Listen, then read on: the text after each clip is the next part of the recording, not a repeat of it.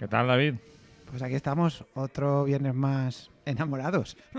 ¿Lo estás o no lo estás? Eh, De momento no. De la vida, sí. de la ¿no? vida, como siempre. Eso es lo mejor. Estamos en el. que estamos en el tercer programa, ¿no? Sí, en doble pretina Si contamos el piloto, estamos en doble pletina. 3. 3. El programa de música en el que intentamos recuperar algunos temas quizá famosos en su momento, pero que ahora se radian un poco por las emisoras convencionales. Y siempre empezamos con el tema de Cure, eh, Friday in Love, que nos parece una canción alegre para levantar el ánimo y para comenzar de subidón este repaso que hacemos un poco eh, intentando que sea cronológico, pero tampoco de una manera mm, rigurosa. Vamos saltando un poco de décadas y haciendo un repaso a canciones que, que nos gustan y que nos marcaron de alguna forma, ¿no? Mm, Totalmente. Y bueno, ¿qué, del menú de hoy, ¿qué es lo que más destacarías? ¿O Pues que te ha llamado la atención o que te tienes realmente ganas de escuchar? Pues tengo muchas ganas de escuchar, eh, bueno, he visto por aquí, tengo una, muchas ganas de escuchar la segunda canción, que es una Sí. canción de me- que me, me recuerda a mi madre y a mi infancia. Mm, y luego, bueno, pues veo que aquí también hay algo de Billy Joel. Ujú. Y bueno, pues luego tengo muchas ganas también de escuchar ahí ese que fue de, que vamos a hablar de un grupo que un- una de las canciones me, me marcó mucho también en mi adolescencia. Y bueno, pues tenemos también un... A ver, aquí... Mira, tengo varias canciones ahí que no sé cuáles son, así que estoy con ganas de, de escucharlas. Estás ahí expectante, ¿no? Sí. Bueno, pues si quieres, eh, lo que vamos a hacer es pasar a escuchar la canción que, que marcó un poco tu infancia con tu madre, ¿no? Sí. Y que es una canción de una cantante francesa, que es de esa... Hay dos tipos de cantantes francesas de los 60, más o menos, las más rebeldes, que podría ser France Gall, de la que vamos a escuchar alguna cosa. También incluso la propia personalidad de Brigitte Bardot, que son más sexys, más sexuales. Y luego están más las que llaman chicas de la Sorbona, ¿no? Sí. Más intelectuales. y entre ellas está, pues está... Tú lo vas a pronunciar mejor que yo. Tú sabes. Fran- Fran- François Hardy, Y la canción, Le Temps de l'amour. que suena además en una película de Wes Anderson, eh, Moonrise Kingdom, una escena preciosa, una escena de enamoramiento adolescente. Y bueno, si escucháis algún martillazo por ahí, algún golpe, pues la vida es así y tenemos vecinos haciendo sus cosas y sus obras. Entonces, vamos a escuchar la canción y a ver qué os parece.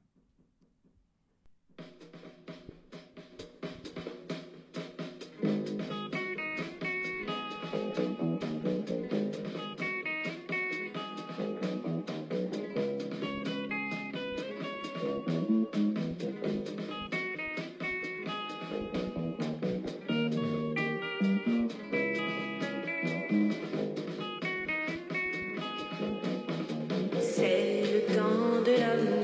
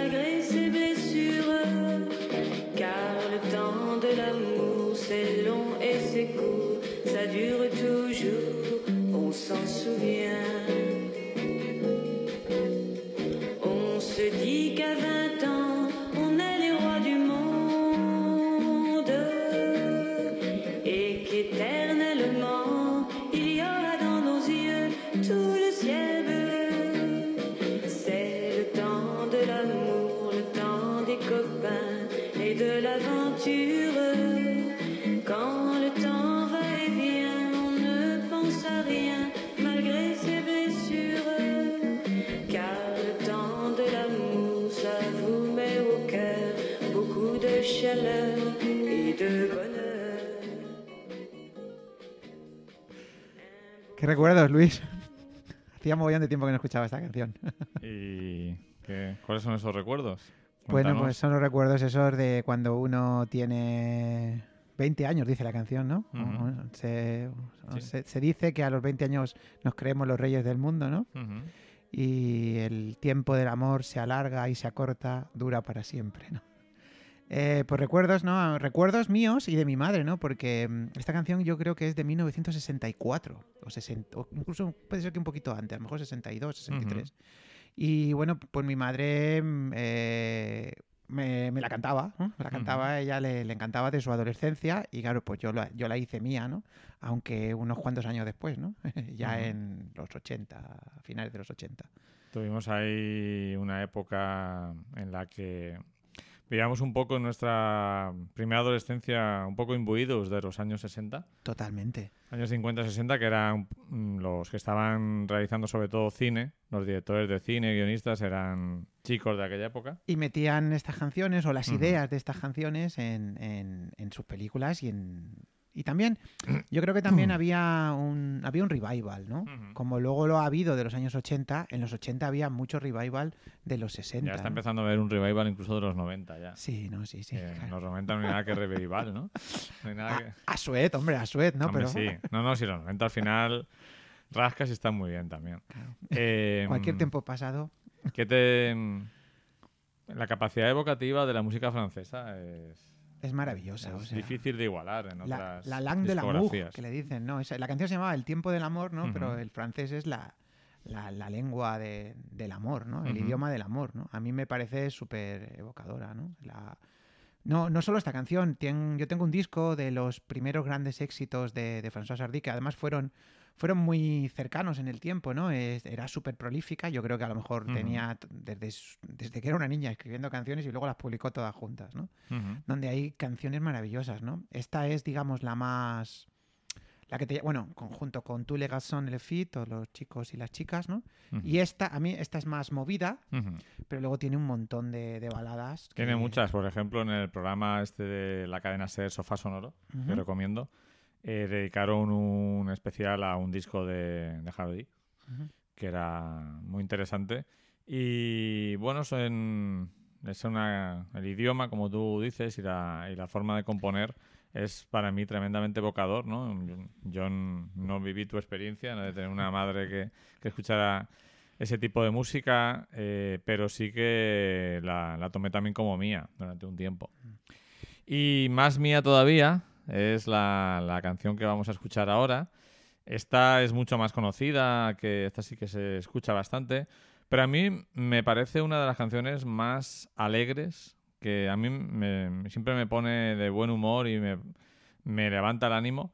Creo que además mm, pocas canciones reflejan el espíritu feliz de los 60 y el espíritu playero de California. Por supuesto, estamos hablando de los Beach Boys. Y esta canción, que bueno, que es una pasada. Hay una película que habla de la composición de este, de la creación de este disco, Pet eh, Sounds, ¿no? Pet Sounds. eh, El muro de sonido, ¿no? Aquella historia de... No me acuerdo cómo se llamaba el... eh, Josh Martin, ¿era, no? Sí, creo que sí. Y toda la historia de cómo eh, pues uno de ellos pues se montó cuando no había efectos digitales, pues llevar incluso animales al estudio para crear sonidos raros. Y la, la película, que está interpretada por Paul Dano y Ujú. por eh, Cusack, John Cusack, Sí. es una película muy interesante. Luego recordaremos el título que ahora mismo no, no me viene a la cabeza, ¿vale? Would it be nice, ¿no? Lo vamos a decir. Would Will Be Nice. Será... No sería bonito. ¿No sería bonito? No sería bonito. Pues vamos a, a escucharla.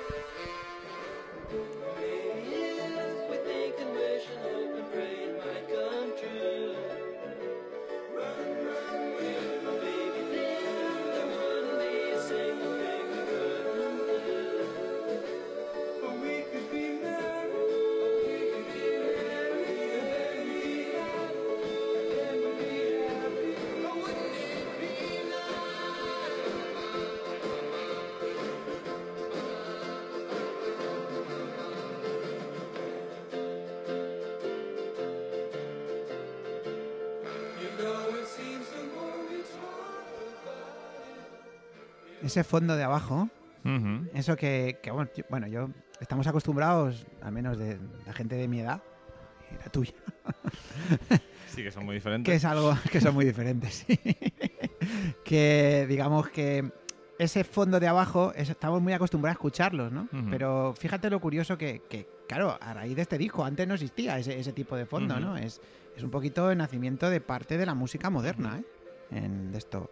Eh, y bueno, pues es una pasada, ¿no? Esto es un clásico, es un sal- suena en un montón de películas.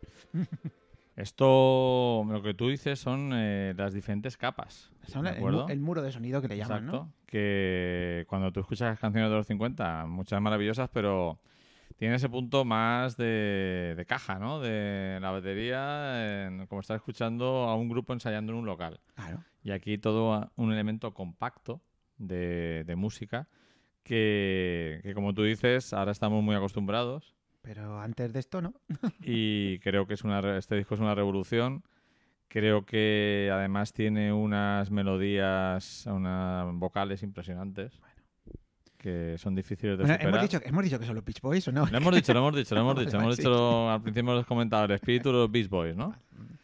Y bueno, yo soy un gran fan de, de esta canción, de God Only Knows y otras canciones de ese disco. Good Vibrations. Good Vibration, que son películas, o sea, son canciones que creo que revolucionaron la música Totalmente. y que yo nunca me canso de escucharlas.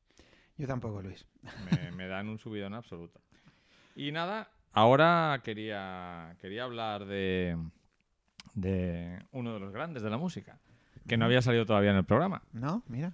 ¿Tú eres más fan del Elvis rockero o del Elvis gordo, abotargado y lleno de pastillas? ¿Cuál es tu rollo con Elvis? Eh, yo no soy muy fan de Elvis. Tú no eres muy fan de No, Elvis. soy muy fan de Elvis. Me gusta, pero no soy un no soy un fan del empedernido como tú. ¿no? Porque yo, vamos, la primera vez que escuché Elvis así en serio fue porque te compraste tú un disco doble, ¿Que está ahí? que está por ahí, sí, rojo, Sí. ¿no? Un rojo doble, un, un doble LP Sí. con los grandes éxitos. Que, que nada, que, que, lo, que me, lo, me lo ponías, ¿no? Y, y me lo grabé gracias a una... A un- era una pletina solo, porque fue del disco, del vinilo a la... No era una doble pletina. no era una doble pletina, Era- ¿no? Era una pletina. La película de que estábamos hablando antes, de, de la creación, la gestación de este De- disco, de Pet Sounds, es Love and Mercy. Sí, Y es una película que yo recomiendo porque es una de las cintas que creo que mejor he visto hablar de, de la locura a la que puede llegar, la obsesión que tiene el protagonista de por crear un sonido nuevo, algo que, que perviva en la historia, ¿no? Ujú. Estamos hablando de, de- de Brian Wilson. lo consiguió, ¿eh? Lo consiguió. Lo consiguió. Pero a costa casi mm, prácticamente de perder la razón, ¿eh? Sí. Porque para sentirse estimulado, aparte de todas las horas sin dormir, mm, consumió muchas drogas. Era lo Vale. habitual. Eh, entonces, yo la recomiendo para ver un poco mm, cómo funciona el espíritu creativo, ¿no? Eh, la obsesión por crear algo nuevo. Bueno, estábamos hablando de Elvis. Sí, entonces... Que tú eh, no eres tan no soy fan, fan, como yo. pero hay canciones de Elvis que me encantan. Y de ambas partes, ¿eh? De O ambas sea, partes, ¿no? Quizá mm, me siento un poquito más cercano a las baladas de cuando estaba gordo, pero hay, hay muchas canciones de- del principio, ¿no? Yo, yo soy un enamorado de esa de Return to Sender, Sí, sí. Es una canción- Return to sender. que me encanta, ¿no? Quizá la famosa esa del rock de la cárcel y tal, o los Blue Sweat Shoes, esa. Los zapatos de gamuza azul, que me, parece, me encanta lo de gamuza. Sí. Parece que vas a, la- a limpiar con ello eh, la casa, el Sí. baño. Eh, no, me, no me encajan tanto, ¿no? Me parecen canciones interesantes. Pero bueno, eh, vamos, sin lugar a dudas, es uno de los grandes. O sea, Eh, yo soy más partidario, o sea, yo sé que esto es un sacrilegio para los fans, fans de Elvis, pero a mí me gusta más el, el Elvis gordo. Vale. ¿Y, es- y esta que nos vas a poner, que yo no la conozco. De Elvis gordo, sí. Vale, sí, sí. No, he, he buscado una que, bueno, seguramente si la escuchas, ahora cuando la escuches, eh, la reconocerás. Sí. Y los oyentes, si hay alguno, también. Recordad que estáis en doble pletina. Eh, y que, la, aunque no ponemos las canciones completas, podéis encontrar la lista. La lista está abierta, pública, en, en Spotify con el nombre pues Doble Pretina Piloto, febrero, marzo, abril y demás. Entonces, esta canción no es de las más famosas de su época de gordo pastillero, como podría ser pues eh, Suspicion Minds, In the Ghetto, ¿no? In the Ghetto, O I Can Help Falling in Love. exacto, esas son las más famosas. Pero he puesto esta, que a mí me parece también una enorme canción. Que creo que cuando la escuchéis la vais a, a recordar. Vamos por ella.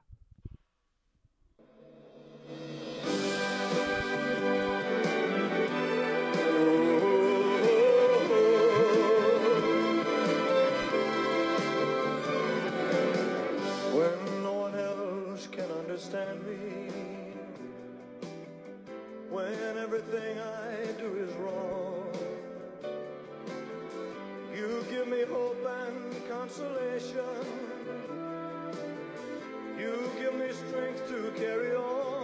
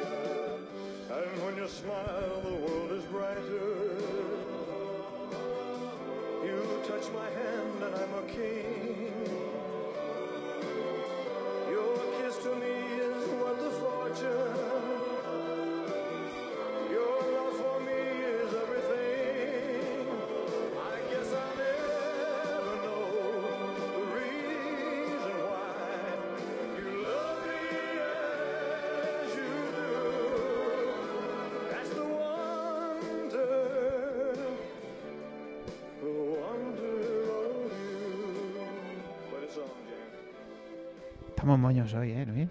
Qué raro, ¿eh? Bueno, sí. Preciosa. ¿Te gusta? Sí, sí. La recuerdo lejana. ¿Mm? Eh, una de mis grandes eh, ilusiones así ficticias imposibles de realizar hubiera sido ir a un concierto de Elvis en Las Vegas en aquella época. Pero, pero gordo, ¿no? Pero gordo, gordo, gordo, sí, sí. Eh, todos los crooners, todos los cantantes americanos que todavía cantan en Las Vegas, uno de mis sueños sería verlos actuar en, en Las Vegas, por ejemplo, el famoso concierto que dio Barbara Streisand, también, después de estar mucho tiempo sin actuar.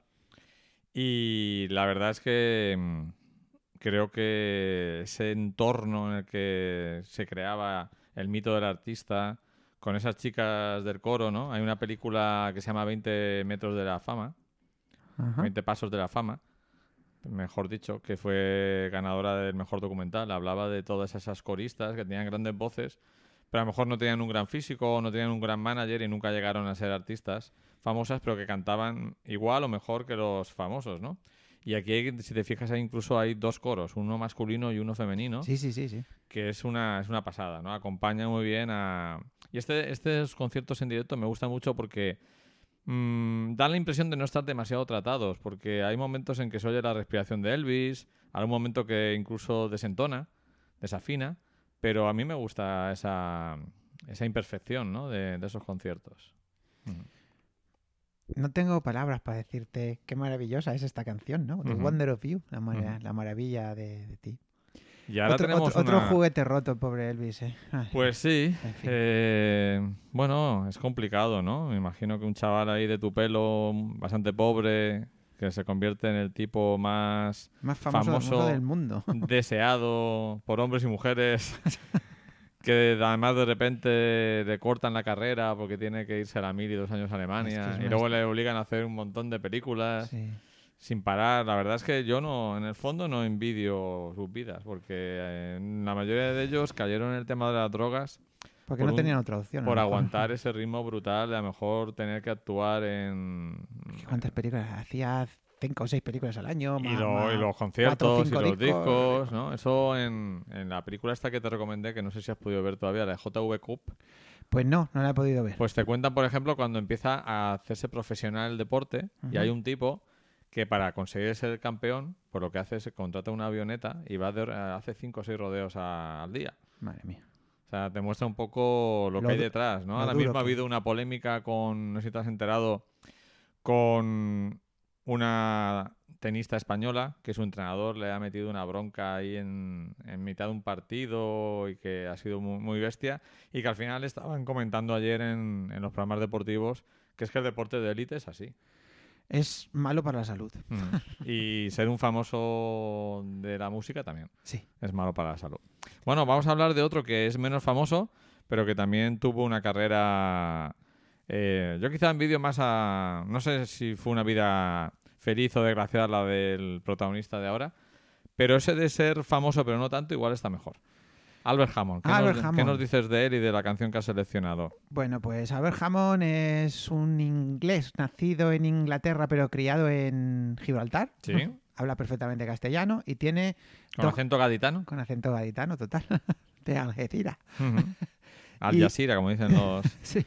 los eh, malas lenguas. Y tiene dos, tiene dos vertientes de su carrera, ¿no? Porque tiene grandes éxitos en castellano y tiene grandes éxitos en inglés. Ah, no conozco los grandes hitos en castellano. Ah, ¿no? Bueno, No. pues él tiene una versión de Échame a mí la culpa que es una, mara- Ah, es sí, una maravilla. Sí, sí, ahora que lo dices, sí. Pero O Mujer de promesas es una canción maravillosa, ¿no? Que algún día traeremos para acá. Mm. Bueno, pero yo he elegido una... sigue vivo Albert Hammond. Sí, sigue vivo, está ya mayorcito. Eh, y he elegido una canción de su cuarto disco. ¿m? Se hizo, se hizo de oro. A ver, siendo inglés, na- eh, crecido en Gibraltar, eh, intentó desde, desde que era un adolescente tri- triunfar, pero al final, hasta que no se fue a vivir a Estados Unidos, a California, no triunfó, ¿no? Triunfó con la famosa aquella Nunca It's llueve en Southern California. Y esto pertenece a un disco, la que vamos a escuchar, es una canción que, que a mí especialmente me, me gusta, es una canción nostálgica. Estos son los Qué raro buenos, que te guste una canción nostálgica, David. los buenos viejos tiempos de 1975 del álbum 99, from, 99 Miles from LA, a Ujú. 99 millas de Los Ángeles. No sé a qué se debe el título, no tengo Ujú. ni idea. A lo mejor vivía allí, ¿no? vive allí, ¿no? Eh, ¿Sigue viviendo, sabes si sigue en Estados Unidos? Y... Yo creo que se, se mudó, al menos eh, sé que se mudó a Inglaterra, volvió Ujú. a Inglaterra, ¿no? Tiene, tiene su hijo, Albert Hammond Jr., que también canta y que tiene cier- cier- cierto éxito, ¿no? O Ujú. tuvo cierto éxito a final en los 90, ¿no? Y bueno, no sé muy bien qué es de él. Yo creo que los últimos discos que ha visto que ha publicado son discos de grandes éxitos, algún concierto que da de vez en cuando, ¿no? Mm, Pero es un señor ya con su, con su edad, ¿no? Me encanta esta canción. Es una canción nostálgica, pero tiene un toque muy peculiar porque te dice que estos, los de ahora, son los que con el paso de los, de los años consideraremos los buenos viejos O sea, tiempos. que tiene ahí ya una, un giro más, ¿no? Sí. Y no solo es un nostálgico, sino que se da cuenta de que mm, los tiempos, mm, cuando pasan, eh, quizás nos quedamos más con la parte buena, ¿no? Mm. Afortunadamente, ¿no? El cerebro tiene esa, tiene esa defensa. Pues vamos a escuchar estos, estos son los buenos viejos tiempos. Eso. Que es una canción que hasta que me la, me la enseñaste no la conocía y a mí me ha gustado mucho. Me alegro. Vamos a ver qué opina el público.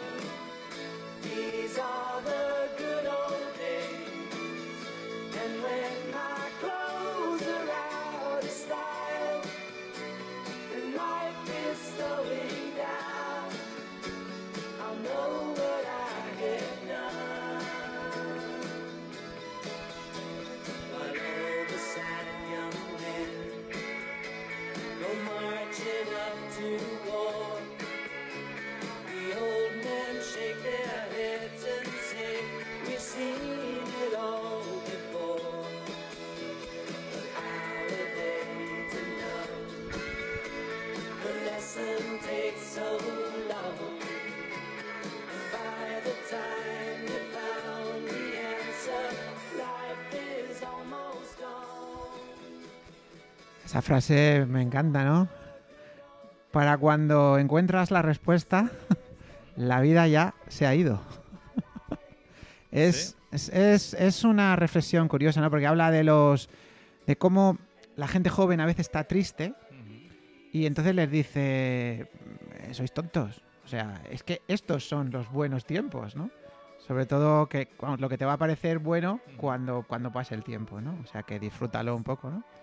Y nostálgica, como siempre. ¿no? Me, me encanta este señor. Además es, yo no sé si lo sabes tú, pero él es compositor de grandes, grandes canciones.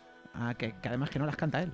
No, sé que es un compositor, pero no. bastante famoso, pero no. Por ejemplo, no ahora me viene, a, me viene a la mente la, la canción esta tan famosa que puso de moda Whitney Houston en las Olimpiadas, creo que fue de Seúl, One Moment in Time, Ah, sí. es de Albert Hammond.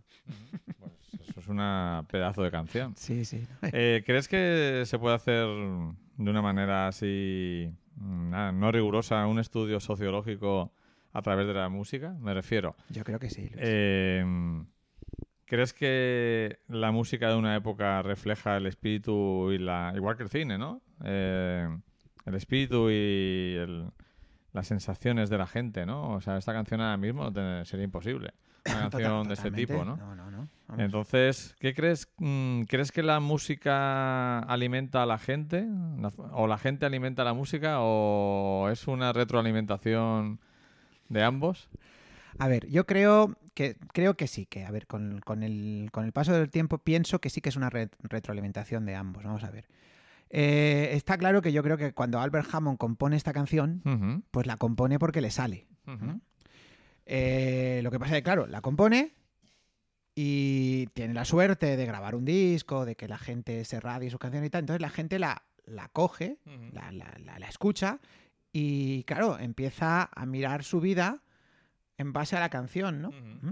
En aquellos tiempos, en los 70, no era tan claro como es ahora, ¿no? Ahora, ahora vivimos un poco mm, de lo que vemos y de lo que escuchamos. Vivimos un poco al, al ritmo de, de una realidad virtual, ¿no? De una realidad paralela que es la de la cultura popular, que casi marcan. Yo creo que, yo creo que lo- mm, se ha hablado mucho sobre ello. Yo creo que, por ejemplo, hay una educación sentimental de cada generación. Sí, claro. Es decir, tú cuando coincides con una persona, ya bien sea un amigo o tu pareja, eh, que es de tu misma generación, pues tienes ahí una serie de elementos culturales que se repiten, incluso una manera de, de pensar, ¿no? Uno, mm, no... Es normal, to- todo, es, todo es educación. Entonces no- nos, van- nos educan el oído, nos educan la- el, el ojo, ¿no? la visión, Mm. nos educan la mente. Las expectativas, Las ante la expectativas, vida. ¿no? Por ejemplo, yo estaba viendo ahora una película que se llama Juego Peligroso, la de Mm. Chevy Chase Ay, y, y Goldie Hawn, una película muy divertida, escrita por el guionista de, de Harold y Maude.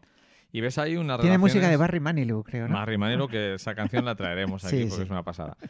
Eh, y ves ahí un poco las relaciones en- sentimentales Sí. de los personajes. Están marcadas por, por lo, por lo que era habitual en aquel momento. Están marcadas por lo habitual y también, o sea, mm, lo que es habitual aparece en la película. Y la película se convierte en un altavoz que hace que las personas que la ven repitan esos modelos Está claro. y se sientan identificados con ellos, ¿no?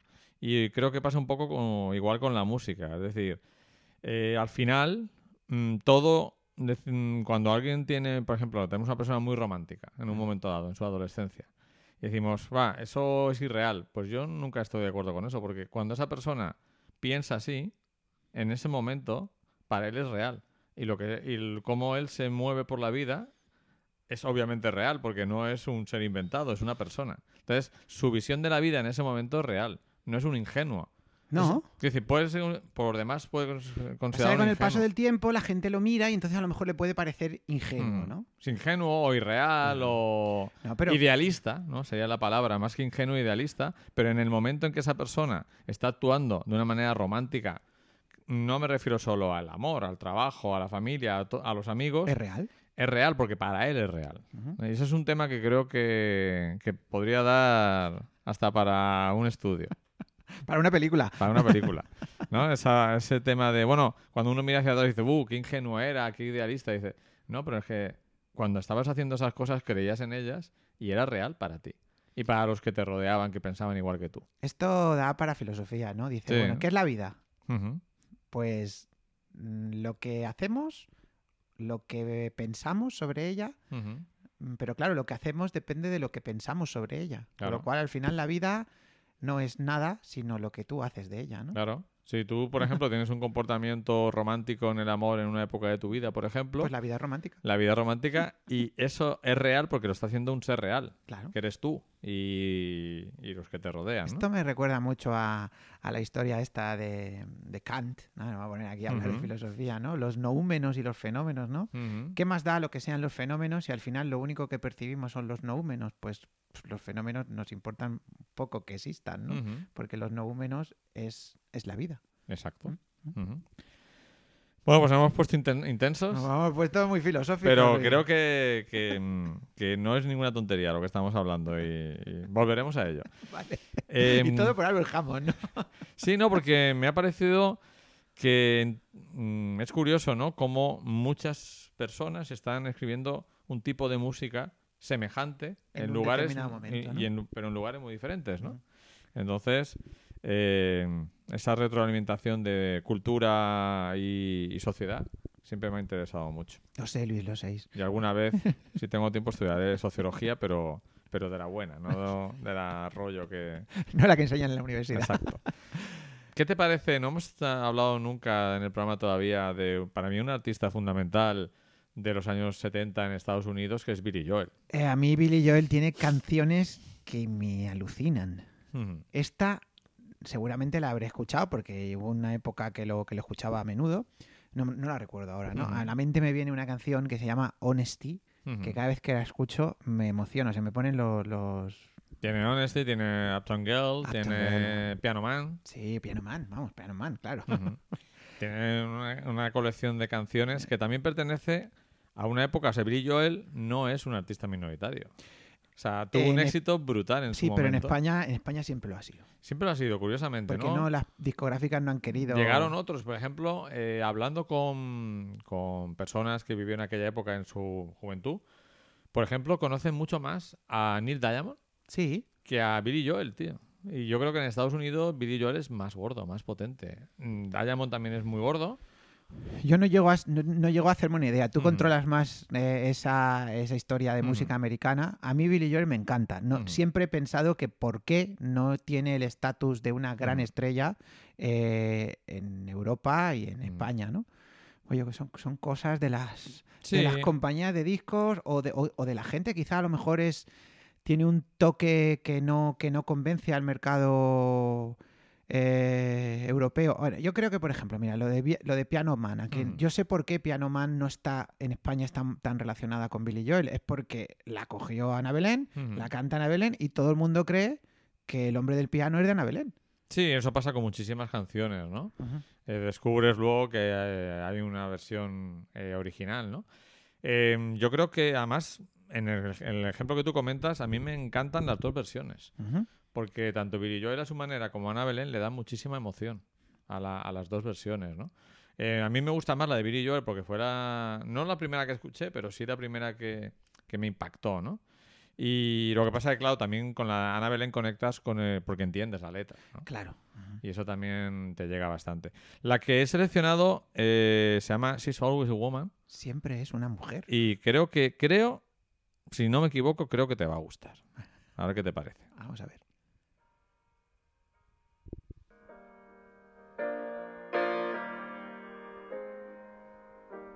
She can kill with a smile, she can wound with her eyes, and she can ruin your faith with her casual lies. And she only reveals what she wants you to see.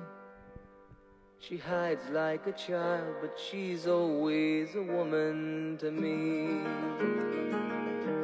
She can lead you to love, she can take you or leave you. She can ask for the truth, but she'll never believe. And she'll take what you give her as long as it's free. Yeah, she steals like a thief, but she's always a woman to me.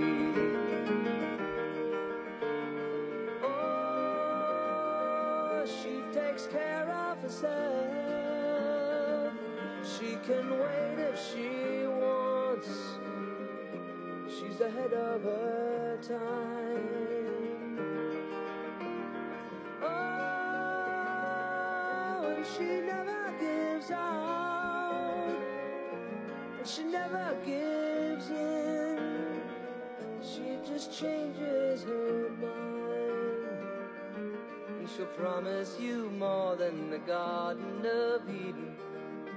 Then she'll carelessly cut you and laugh while you're bleeding. But she'll bring out the best and the worst you can be. Blame it all on yourself, cause she's always a woman to me.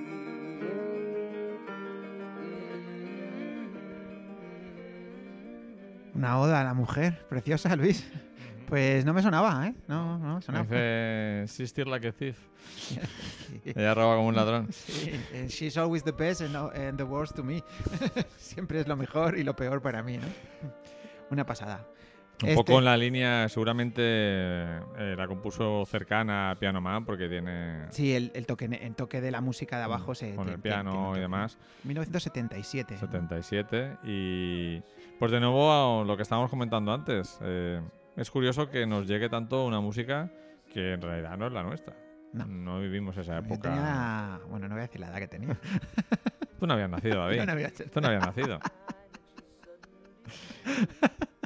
y volveremos a traer a Billy Joel de vez en cuando Es, es bueno, Billy. Joel. porque yo estuve a, a punto de poder verlo en directo lo que pasa es que actuaba en el Madison Square Garden al día siguiente de irme yo de Nueva York Y te quedaste con la Y gana. dije, "Ah".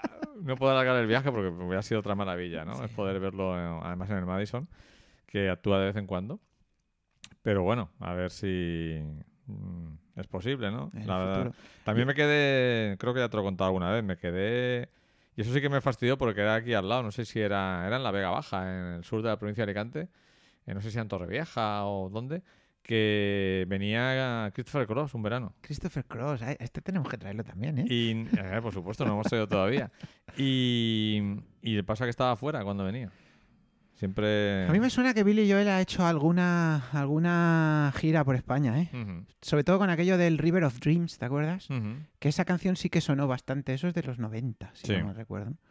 Eh, pero bueno, no sé, no, no, tiene, no tiene la fama que tienen otros. Aquí, en, en América sí. claro. Allí, no, allí es, es Ahí un- aquí pues sería como, no sé cómo decirte, como un Rafael. No tiene nada que ver su música, pero es una estrella que hasta la gente más joven sabe quién es, aunque no le guste su música. ¿Vale? Y bueno, ahora mm, eh, nos toca... Nos toca la sección la ABBA. sección ABBA. Y Uy. como estaba todo muy moña, Pues, Pues he puesto una canción que también es moña, pero por lo menos es más animada, que se ha puesto de moda de nuevo con la nueva película. Porque sale, sale en Sí. Mamma Mía 2. Y de hecho la lanzaron como la canción de promoción de la película antes de su estreno. A mí me encanta esta canción. Y que yo creo que es uno de los mejores números de la, de la nueva película, de Mamma Mía 2. Es When I Kiss the Teacher. Vamos a escuchar. Ujú, Vamos a ello.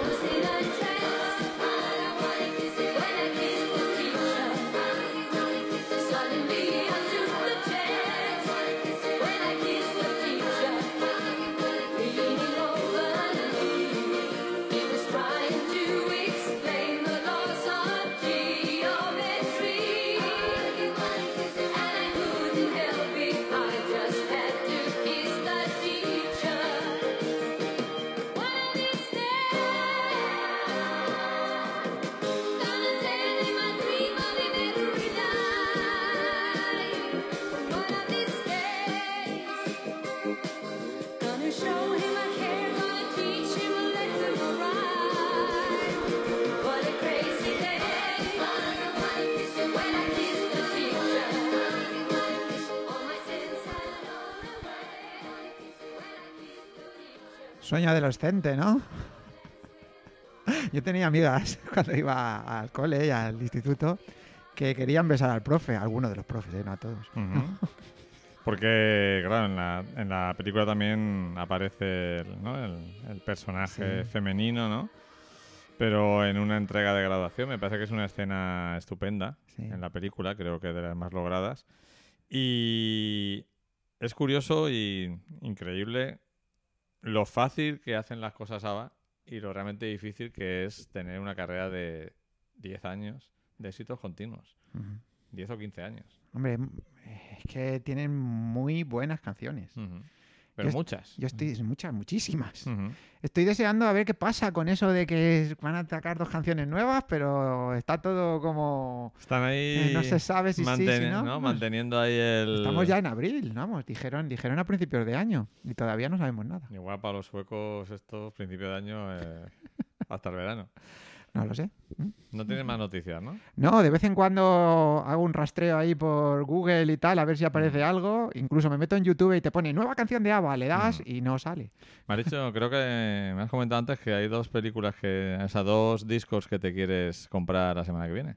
Eh, sí, bueno, aquí viene, no, dentro de dos. Dentro de dos. Pues son el, el disco póstumo de los Cranberries. Eh, que bueno, que he escuchado ahí, el single está por ahí y suena bastante bien. Es típica música de los Cranberries. Han tirado pues un año y pico remezclando y tal. No sé si a lo mejor no querían sacarlo, no, no. Ya sabes un poco cómo son estas cosas después de la muerte, la trágica muerte de Dolores O'Riordan. Y bueno, y luego pues estoy también bastante emocionado porque Alan Parson va a sacar un Ujú. larga duración después de, pues creo que van a ser ya 16 años o algo así, ¿no? Ha sacado unos singles, pero no, no, no un larga duración. Además el último disco fue bastante, bastante poco interesante, tenía unos toques ahí demasiado electrónicos. Y lo que he escuchado de este nuevo eh, se llama El Secreto o algo así. La canción se llama Miracle, la que han, la que han sacado. Eh, me gusta bastante. Ujú. Entonces estoy con Alan ganas. Parson ya estará ayudito, ¿no? De- Sí, pero bueno, ya sabes, él no canta, ¿no? Él, Eh. él solo está dándole a los botones. en la- ha, o sea, ha contado con nuevos cantantes, ¿no? Sí, sí. Bueno, y además, bueno, eh, la tristeza, bueno, que por cierto, vamos a, vamos a traer algu- alguna vez alguna. No he traído nunca ninguna música de, de Eric Wilson, ¿no? Ujú. Hoy vamos a hablar un poquito de Alan Parsons después, si es que se me, se me había olvidado. Luego, Sí, ¿no? Vamos a hablar un No, poquillo. ¿no? habrá- Bueno, luego, luego hablamos un poquito más. Pues ahora, de las canciones que no están en Spotify, Las raras que esas las que, voy, hay, que voy David buscando me trae canciones, tengo que ahí pasarlas del USB al WhatsApp web y mandárselas y... Eh, ¿Qué nos dices? ¿Por qué has elegido esta canción? Con todo lo que hay en Spotify, ¿por qué has elegido esto? One to One, Angel in My Pocket, pues es- 1985. Esto sí que es más o menos un one hit wonder de estos. Esto es música mm, pop, disco canadiense Toma, de- del toma ya. 1985, ¿no? Eh, es el primer disco de One to One. Al principio se llamaban One to One con una T y una O y luego la T y la O pusieron un 2. Sí, eso es muy típico de ellos, hacer esas cosas. Y bueno, es su primer disco, Forward Your Emotions, anticipa tus emociones, me encanta esa, esa expresión. Tuvieron dos singles, eh, este es el más famoso. Un ángel en mi, en mi bolsillo. Ajá, en mi bolsillo. Y luego pues cambiaron un poco su esquema, ¿no? Esto es más es más disco, pop, pero tirando a disco y luego se volvieron un poquito más funkies. Y bueno, a mí me encanta esta canción, desde, que, la, desde que la encontré, no, no, no es famosa, fuera de. Canadá, a- a- apenas. Y luego, bueno, ellos sí, ellos son Luis Rennie y Lewis, Leslie Ujú. son una pareja, él, ella es la que canta, él es el productor y luego, bueno, pues él no, no se ha quedado quieto, ¿no? Ese fue el productor de los dos primeros discos de Alanis Morissette, Ah, que no tiene nada que ver con lo que vamos a escuchar ahora. no, pero canadiense ahí. Bueno, pues vamos a, vamos a escuchar esta canción. Vamos a ir con ella.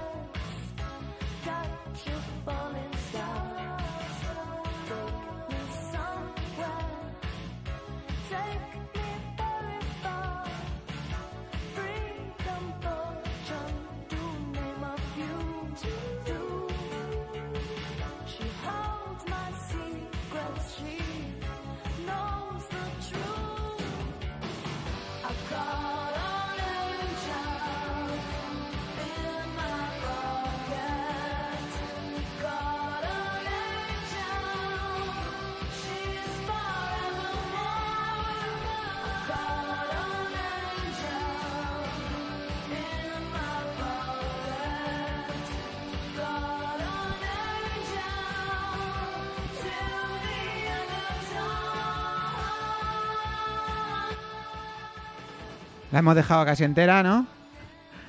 Porque como la gente no la puede escuchar en otro lado, ¿no? Esta la hemos dejado más tiempo porque, bueno, se puede escuchar en YouTube Sí, pero en Spotify no. y de hecho el grupo prácticamente busqué y solo, solo hay dos canciones del grupo en, en Spotify y no eran estas, ninguna de ellas. Mm, Serán de algo más funky, soul que hicieron después, ¿no? Sí, era posterior, era posterior lo que tenía. Este es el primer disco. Y es curioso la cantidad ingente de música guay que se hacía en los 80, ¿no? Sí, claro. Porque está toda la que conocemos y vas trayendo canciones totalmente desconocidas, que está- estamos en esa sección, canción desconocida. ¿Cómo has llegado a esto, David? Ah, pues no lo sé. ¿Cómo has llegado a, a- a conocer esta- estas canciones? Eh, tengo el disco, ¿eh? Tengo el disco entero. el Forward Your Emotions. ¿Y qué tal está el disco en completo? El disco está bastante bien. A ver, Ujú. eh, mm, esta es la más fácil, digamos. También está The Was a Time, que, creo que fue el primer single, que también está bastante bien. Eh, y las otras, pues hay otra que se llama Black or White, que también está bastante bien. Son, fueron los tres singles. Y las otras son, son mm, yo creo que el estilo de Leslie Howe no era el pop, ¿no? Lo que pasa es que lo hizo, digamos, porque en aquel momento esto era lo que pegaba, ¿no? Sí, para sumarse a la ola, ¿no? Y entonces, pero se nota. En, el, en el resto de canciones tiene un toque más tirando a lo funky, a lo soul, que no está nada mal. Para que aquí, pues dijo, voy a hacer algo, ¿no? Demostró que podía Fue hacer un, algo fue un comercial, relativo ¿no? éxito en, en- en- en Canadá. ¿Cómo he llegado? Pues, pues nada, horas de buceo por internet. Hasta que al final descubres, mira, oye, esta me gusta, tal. Eres ¿no? un arqueólogo de la música en internet. Lo intento. Lo intentas, me lo ¿no? paso bien. Bueno, para, para que veas cómo funciona mi mente, eh, al hablar de Canadá me he acordado de que he visto la última película de Denis Arcand. La caída del Imperio Americano, Sí. que me gustaría que la vieras. Sí. ¿Sí? ¿Te gusta Denis Arcand o En general, no. en general no? ¿Cómo era? La, es que era la caída, no, no sé qué. Hay otra también del en la- El declive. el declive. Esa creo que he visto un trozo. Mm. pero no sé si la acabé. ¿Y las invasiones bárbaras? Y las invasiones... No, esa, es que me, me confundo. Las invasiones bárbaras es la que es posterior, ¿no? Sí, de, de- ya el- de 2003. El declive es casi de los, Los 80, de los 80. 80. Eh, pues El yo... declive es gente hablando de sexo. Sí, eso. las has visto todas, Luis. Tiene, no, son cuatro. Está el declive, eh, en las invasiones bárbaras. Hay otra posterior que no he visto Ajá. y esta. Que yo ni me he enterado de que la había hecho. Yo tampoco hasta, hasta que surgió esta... ¿Te ha gustado la peli? Me ha parecido una peli curiosa. Me ha parecido que tiene un punto. Podría ser una película en algunos momentos noventera. Tiene un punto. Hay muy buenas ideas, pero también hay cosas muy lamentables en la película. De, de diálogos, sobre todo, poco creíbles. Pero es una película que me embarcó en un viaje. Que eso es algo que raramente me pasa. Pues, pues mira, ya que me lo dices, la voy a, la voy a intentar ver. Échale un ojo y a ver qué te parece. ¿Vale? Además sale una tía que está bastante bien, por si te motiva. Tengo un montón de pelis que me, va, que me vas poniendo ahí en la pila y como ahora solo me dedico a ver series malis, malas, malas series malísimas. No malas malísimas, no, pero a lo mejor un poco desfasada, ¿no? Puede ser. Totalmente, pero bueno, de momento estoy con ese texto, pero bueno, sí, de vez en cuando voy introduciendo alguna, alguna Mm. película, ¿no? Y por otro lado, eh, has dicho algo de Black por ahí, Black or White. O... Black or White es una de las canciones de, de Forward Your Emotions. de Entonces a mí mi mente se ha ido a Black is Black, Ah, Black is de Black los de, los- Bravos, de los Bravos. y se ha ido a preguntarte qué te parece que Tarantino haya cogido una canción de los Bravos para su tráiler de la nueva película. Eh, little Bring, a, little, give- give- eh, Bring a Little Love. Sí. Sí. dame un poco de amor. Es una, una película muy divertida que se llama Mm. así, ¿no? Ajá. Eh, bueno, lo sé, yo ya sabes que con Tarantino no... lo- vamos, tengo un miedo Terrible. terrible porque hay un, las malas lenguas dicen que la nueva de Star Trek la va a dirigir Tarantino. Y ¿Y por qué entonces te no, da- no por qué sé. te da miedo? Me Porque- puede, me puede hasta gustar a mí. Claro, a ti sí, pero a mí que me gustan las pelis de Star Trek, creo que me puede no gustar. No lo sé. Puede parece ser ser- un intruso ahí, ¿no? Sí, pero parece ser que está bastante, vamos, eh, ¿Pero qué pasa? ¿Que es fan o qué? él es fan de Star Trek y hay una nota de prensa, ha habido un par de notas de prensa ya eh, sobre que la nueva, hay un guion por ahí pululando y bueno, parece que la, que la, va, a dirigir, la va a dirigir él. Eh, no lo sé, ya sabes cómo son estas cosas, lo mismo es un bulo que están viendo a ver Mm. qué tal, a ver qué lo que opinan los fans y Han demás. lanzado un globo sonda Sí, a ver qué, que es si la funcionan gente... las cosas hoy en día, pero vamos, mm, han sido varios globos sondas, ¿eh? Ha habido ya varias notas de prensa. eh, de hecho, en la IMDB está en preproducción Preproducción. y pone directed by Quentin Tarantino. A mí, como no me va mucho Star Trek, pues igual hasta me gusta esta, ¿no? Eh, los oyentes no sabrán que Star Trek es una de esas series que estoy viendo. La Star Trek original, la de los años 60. Star Trek, Magnum, ahora quieres ver Starkey Hash, Sí, estoy en ello. está fatal. Bueno, a mí Tarantino me divierte en general. Ya lo sé. A mí ya sabes que no tanto. Bueno, Yo me descolgué de él a finales de los 90. Pues vamos a... mm, hemos estado con, con esta canción tan curiosa que nos has puesto, esta canción desconocida. Ya vamos a otra sección fija, que es Cat Stevens, con una canción que me has dicho que no te suena. No, The me Win. suena, no me suena el título. Pues yo creo que cuando la escuches, eh, tanto tú como los oyentes de Doble Bretina la vais a reconocer. Vamos a ver qué tal.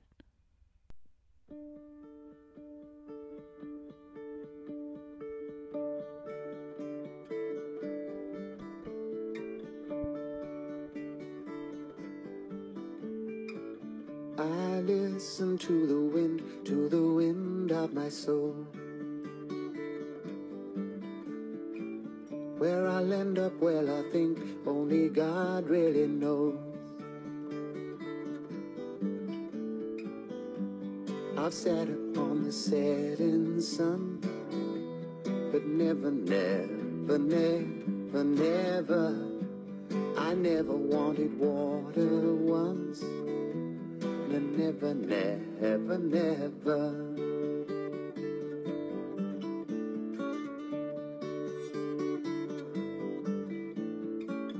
I listen to my words, but they fall far below. I let my music take me where my heart wants to go. I swam upon the devil's lake, but never, never, never, never, I'll never make the same mistake. No, never, never, never. Nunca, haré, nunca volveré a cometer el mismo error. Preciosa. No la conocía, ¿eh? Pero bueno, es que a mí Cat Steven cuando lo escucho me Pues. Cat Steven está, esta canción está en el recopilatorio, aquel del niño en la portada con unas estrellitas y tal. Ujú. Ujú. Lo que pasa es que es menos conocida. eh, quiero alternar un poco grandes éxitos con canciones así que se saben un poco. Y esta es una canción diferente en- dentro de Cat Steven porque es más lineal. Las canciones de Cat Steven suelen tener muchos giros, muchos puentes. Esta es una canción mucho más sencilla. Mucho de letra, guitarra y voz. No- ¿Directa? Directa. No, además es una canción muy breve. Creo que, creo que dura menos de tres minutos. El viento. Y la quería traer un poquito para, para vosotros. Eh, el viento, además, que, que aquí, la- por lo menos en nuestra ciudad, mucha gente confunde el viento con el aire. Dice, hace mucho aire, no, hace mucho viento. Hay, aire hay siempre. Es algo que me molesta mucho, o sea, como filólogo. No, no, no, no, hace viento. Hace aire todos los días, afortunadamente. Menos mal. aire. Sí, no. Y, y nada, pues ahora nos toca la sección que suele traer David de original y copia, Mala, mira. con una canción que es I Can't Stop Loving You. Zora Try. Ujú. Ese, ese- ese- ese tenía, en la, en, la, en la original tenía ese de esto como... ¿Te No, ha pasado eso alguna vez, David, que no poder parar de amar a alguien? Eh, sí. ¿O tú paras rápido? No, yo no paro rápido. A veces no me van los frenos. Me suena mucho el, el autor o el cantante de la primera, eh, que es del 78, Leo Sayer, me suena, pero ahora mismo no sé con qué. Eh, pues mira, te va a sonar, yo creo, con... ¿Te acuerdas de un recopilatorio de principios de los 90 que se llamaba Noches de Black Cosatén? Sí. Pues había una canción ahí preciosa que se llamaba When I Need You. Hombre, por supuesto. Pues era él. When I need Sí, you. sí, sí, sí. Na, na, na, na, na, na. Vale, Luis. Esta también la ha cantado, Elvis, eh, digo Elvis. Elvis también la ha cantado. Sí, Eh, muchas versiones. Pero esa la ha cantado también Julio Iglesias. sí, sí, sí. sí. Eh, pues este señor es un... la- esta canción no es de él, la que vamos a escuchar, ¿no? I. Can't Stop Loving You. No vamos a decir de quién es la versión, ¿eh? Que Vale. yo, yo creo que la versión es casi... ah, Tú la conocías, supongo. ¿no? Eh, es una canción de un señor que se llama Billy Nichols, Ujú. ingleses los dos. Y el Billy Nichols este tuvo ciertos éxitos a finales de los 60. Ujú. Hay una canción relativamente famosa, tampoco es muy famosa, pero bueno, de él que se llama Without Your Love.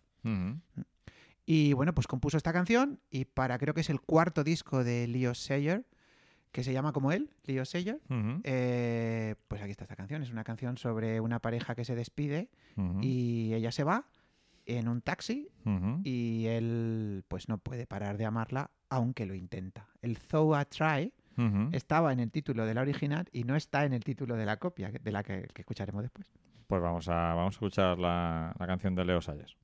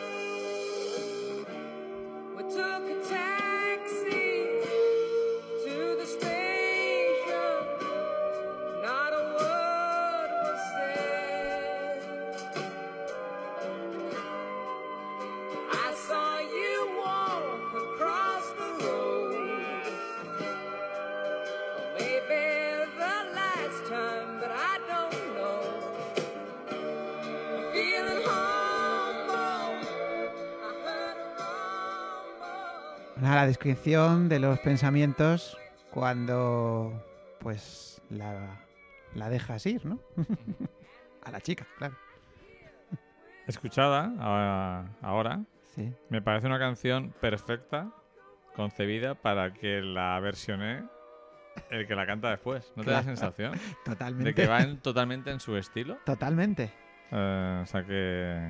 Venga, desciframos ya el misterio, ¿no? Sí, Eh, seguramente algún oyente ya sabe. ya pillado, ¿no? Porque la, la el- de, la, la versión es... La copia es, bastante conocida. Mm. 2002. Ujú. Último de los discos originales que, com- que compuso y que grabó este señor que, que se ha quedado sordo de tanto tocar la batería. Fíjate. Que la tocaba muy fuerte. Bueno. mucho. Phil Collins, el batería y el cantante de Genesis en su disco Testify. ¿Mm? Eh, testificar. Ujú. 2002 y a mí, de hecho yo la canción la conocí a través de Phil Collins. Luego me sorprendió eh, darme cuenta de que, de que Leo Sayer Ujú. eh, pues tenía, cantaba la original, ¿no? Pues vamos a escuchar la versión de Phil Collins, a ver cuál nos gusta más. Vamos a ver. Más popera. Total.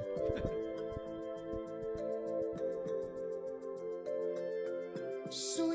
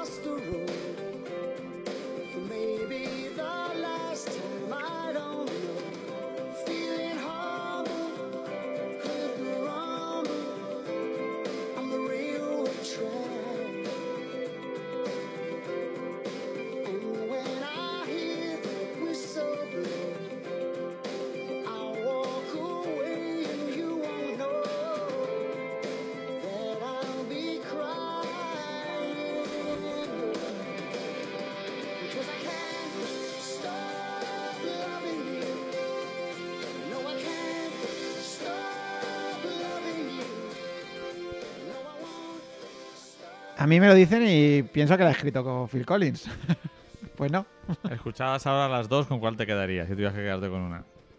Eh, pues la verdad es que ahora no puedo. No puedo decidir, ¿no? Está complicado, Eh, ¿no? Está muy complicado porque esta me encanta, esta, esta fue la que conocí, la, que, la que me impactó en el 2002, pero luego la de Leo Sayer tiene una emotividad y una historia muy setentera. Eh, que, que me encanta. O sea, Es más fácil que te entre la de Phil Collins, sí, pero quizá te deje más pozo la de Leo Sayer. sí, es probable. Ujú.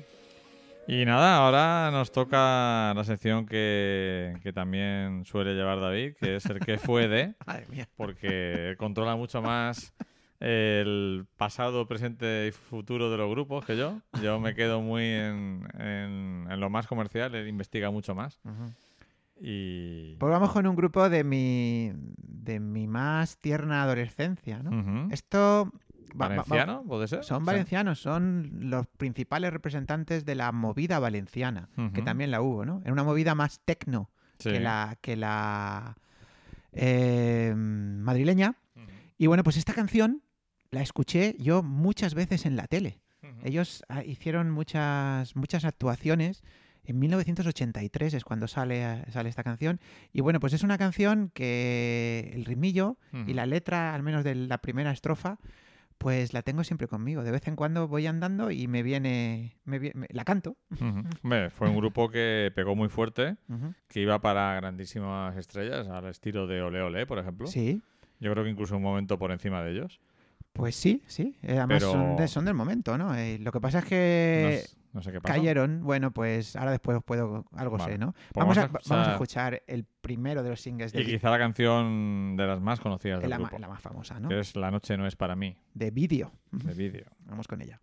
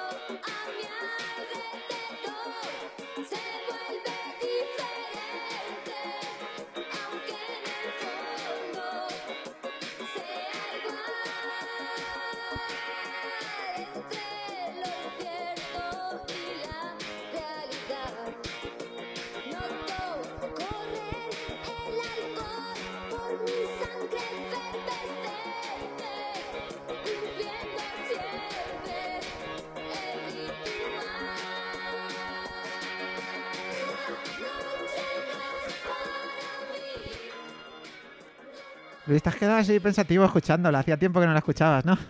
Hacía tiempo que no la escuchaba y uno guarda un recuerdo de la música tecno como más eh, lúdico, ¿no? Sí, Eh, lo primero que me ha llamado la atención es lo directo que empieza la canción. sí, total. Va al grano totalmente Total. de lo que es música tecno bailable. O sea, esto se bailaba, ya sé que es difícil de Se entender. bailaba y mucho, Se ¿eh? bailaba moviendo así el cuerpo hacia los lados.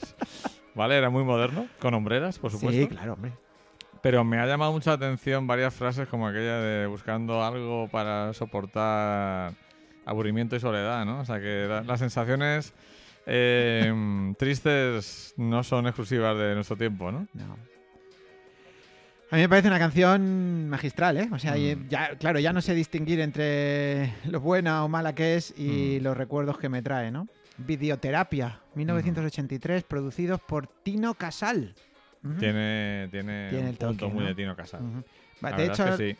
la canción que vamos a escuchar ahora, la segunda, que fue ya la que fue el single ya del disco, ¿no? Porque esto primero lo sacaron de... Pues eso, como un single, ¿no? Pero ya cuando una vez que salga el disco, a mí es una canción que también me retrotrae continuamente a Tino Casal porque se llama Víctimas del Desamor, Que también fue muy famosa. Y bueno, es una frase que precisamente luego Tino Casal usa en Embrujada, en la Mm. canción Embrujada, ¿no? Eh, Tino. Casal tiene un componente melancólico brutal. ¿no? Y nada, ahora nos toca escuchar Víctimas del Desamor. Víctimas del Desamor también de Videoterapia, el primer disco de, de vídeo en 1983. Mm, vamos a ver qué versión he encontrado yo, ¿Por qué? ¿Qué has escuchado? porque aquí pone vídeo 2011. Ay, será? pues no sé, vamos a ver. Vamos a escuchar. A ver, es que a lo mejor tienes una versión que ya no la canta Pepa Villalba. Pues evidentemente no es la original. ¿La escuchamos?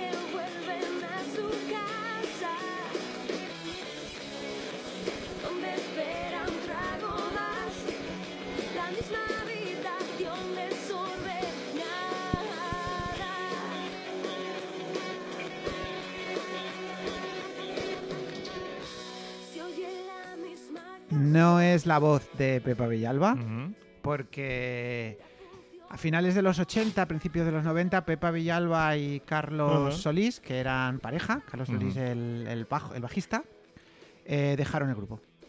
Y luego en 2011, los otros componentes, cuyos nombres no recuerdo, lo, lo retomaron, eh, de hecho con un disco que se llama 2011. Ujú. Entonces yo creo que esto es una versión que incluyeron Es en el ese que disco. está más eh, en Spotify, porque, porque es más nuevo. Ujú. Del otro ha sido complicado encontrar la de La noche no es para mí. En un recopilatorio que se llama Cuéntame los 80. Vaya. Pero. A la gente que le interese esto es interesante escuchar Videorama, ¿no? Ujú. Videoterapia era el primer disco y luego hay un recopilatorio de la etapa de Pepa Villalba que por cierto nos dejó hace en el a principio del, del verano de 2017 se murió después de una larga enfermedad y una pena. ¿no? ¿Y la nueva cantante? ¿Sabes quién es? Pues no, no sé quién ¿No? es. Creo que se llama Nina o algo así. Eh, pero esto que estás escuchando es una cosa rara porque ellos hacen ahora una cosa tipo más funky rock y claro, aquí han- están me- mezclando un poco con el techno, ¿no? Porque los oyentes que, que les interese que, se, que intenten escuchar el Víctima de Desamor ori- original, que es muy techno, ¿no? Pues eh, lo que sí que he visto que tiene esta canción un punto muy canalla nocturno, ¿no? Total. De lo que era vagar por las noches, ¿no? Eso que. Yo siempre he pensado que el principio de la ruta del bacalao está en vídeo. Siempre lo he Sí, pensado. ¿no? Sí, siempre. Ahí, ahí es donde empieza todo. Ahí ¿no? donde empieza todo, ¿no? Eh, bueno, el otro día busqué porque se llama Ruta del Bacalao. Sí. Era porque un disc jockey, su amigo, siempre que traía algo así que le gustaba, una- un disco de importación que le gustaba, eh, decía, esto es Bacalao de Bilbao. No lo sabía eso. Pues de ahí viene lo de la Ruta del Bacalao. Pues la próxima canción también es del disco de 2011. Ah, o sea, también es una versión. Uy, nos hemos quedado que al, ¿no? Eh, Pacto Diabólico, esto es- Pacto es, Diabólico. es una pasada. También está en videoterapia, ¿no? Pues vamos a escuchar Vamos a Pacto qué tal. Diabólico. Mm.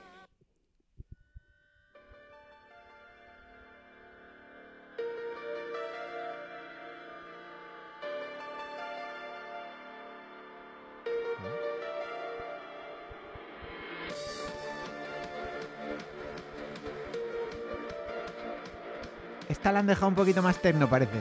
Sí, ¿no? Vamos a ver, vamos a ver qué han hecho.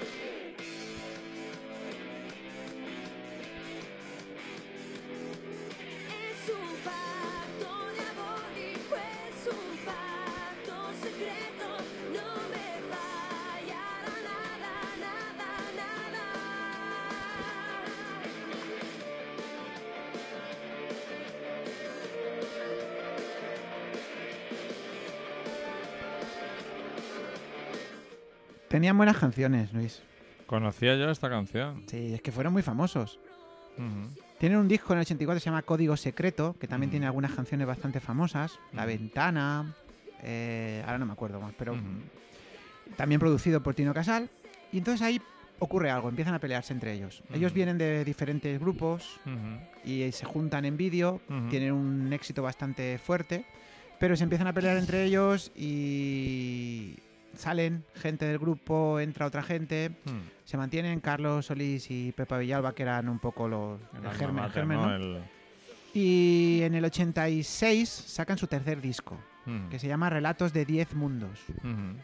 Ya no lo produce Tino Casal, lo produce Luis Fernández Soria, que te Ujú. sonará a nada. A nada, pero te veo muy documentado sobre sí, vídeo. sí, sí, me gustan vídeos, me gustan, me gustan mucho. Eres Eh, muy tecno, David. Es que yo soy muy tecno eres siempre. más tecno que yo. Yo, a mí me encanta. el- Yo soy más pop. Sí. Bueno, yo también soy muy popero, ¿no? Mm. Pero hay algo, no sé si est- estos sonidos que yo escuchaba en esa, en esa televisión española de principios de los 80 que te ponían de repente minutos musicales. Minutos musicales. Sonaban estas cosas que me, que me, que me atraparon, ¿no? Bueno, pues Relatos de 10 Mundos ya no es tan tecno. Vamos a escuchar un- el, el que fue el single, Que yo creo que incluso llegó a ser número uno de los 40 principales en el verano de 1986. Ujú. Es una canción que no canta Pepa Villalba, ¿ya? Sino canta otro de los miembros del grupo. Y bueno, a mí es una canción que, que me encantó también, porque yo también la, la viví en su momento. Ujú. Era muy, muy, muy joven, vamos. Prácticamente no tenías uso de razón. Prácticamente no tenemos otra razón. De hecho, me sorprende que puedas recordar esas canciones porque eh, prácticamente estabas tomando papillas. Claro, claro, sí, no, no. Pero bueno, tienes una memoria prodigiosa. Sí. Eh, bueno, eh, es una canción que me encantó, que me encanta. Lo que pasa que es otro rollo. Y ya no es tecno. Tiene, tiene algunas influencias que puede decir esto. Tiene algo de esta gente puede- pueden haber hecho La Noche no es para mí. Pero bueno, pues no tuvo mucho éxito, ¿no? Entonces, eh, digamos que desaparecen un poco. De hecho, luego, investigando, sé que en el 89 sacaron otro disco de un toque así como más, mm, ¿cómo decirte? Así como más hedonista. Un disco que se llama Una brisa de amor, que la canción Una brisa de amor también es una canción muy chula. Y ahí, bueno, ya ahí ya se pelean completamente y ya desaparecen, ¿no? Pero vamos a escuchar satisfecho, a Vamos a ver, qué, escuchar satisfecho. a ver qué le parece a la gente. Esta tampoco está en Spotify.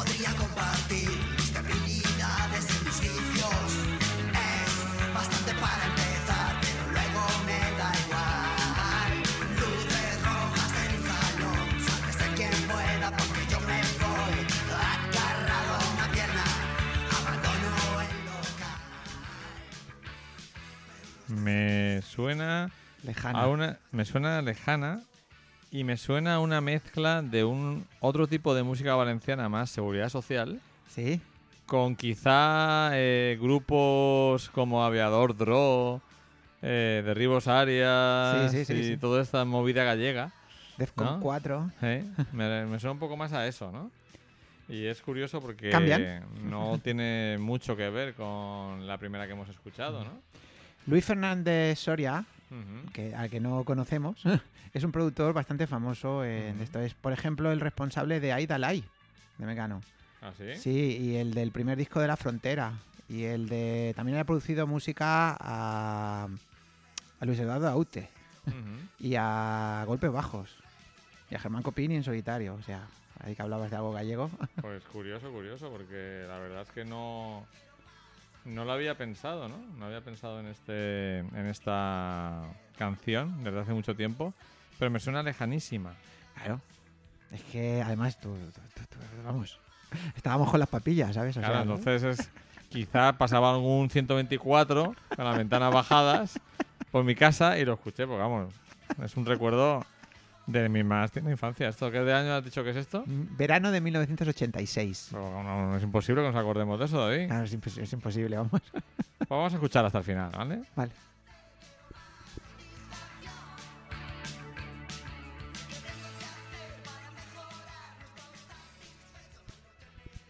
¿Estamos o no satisfechos? Con Yo- vídeo. Creo que la satisfacción al final es una cuestión de decisión, Sí. Como el amor. O sea, tú tienes que...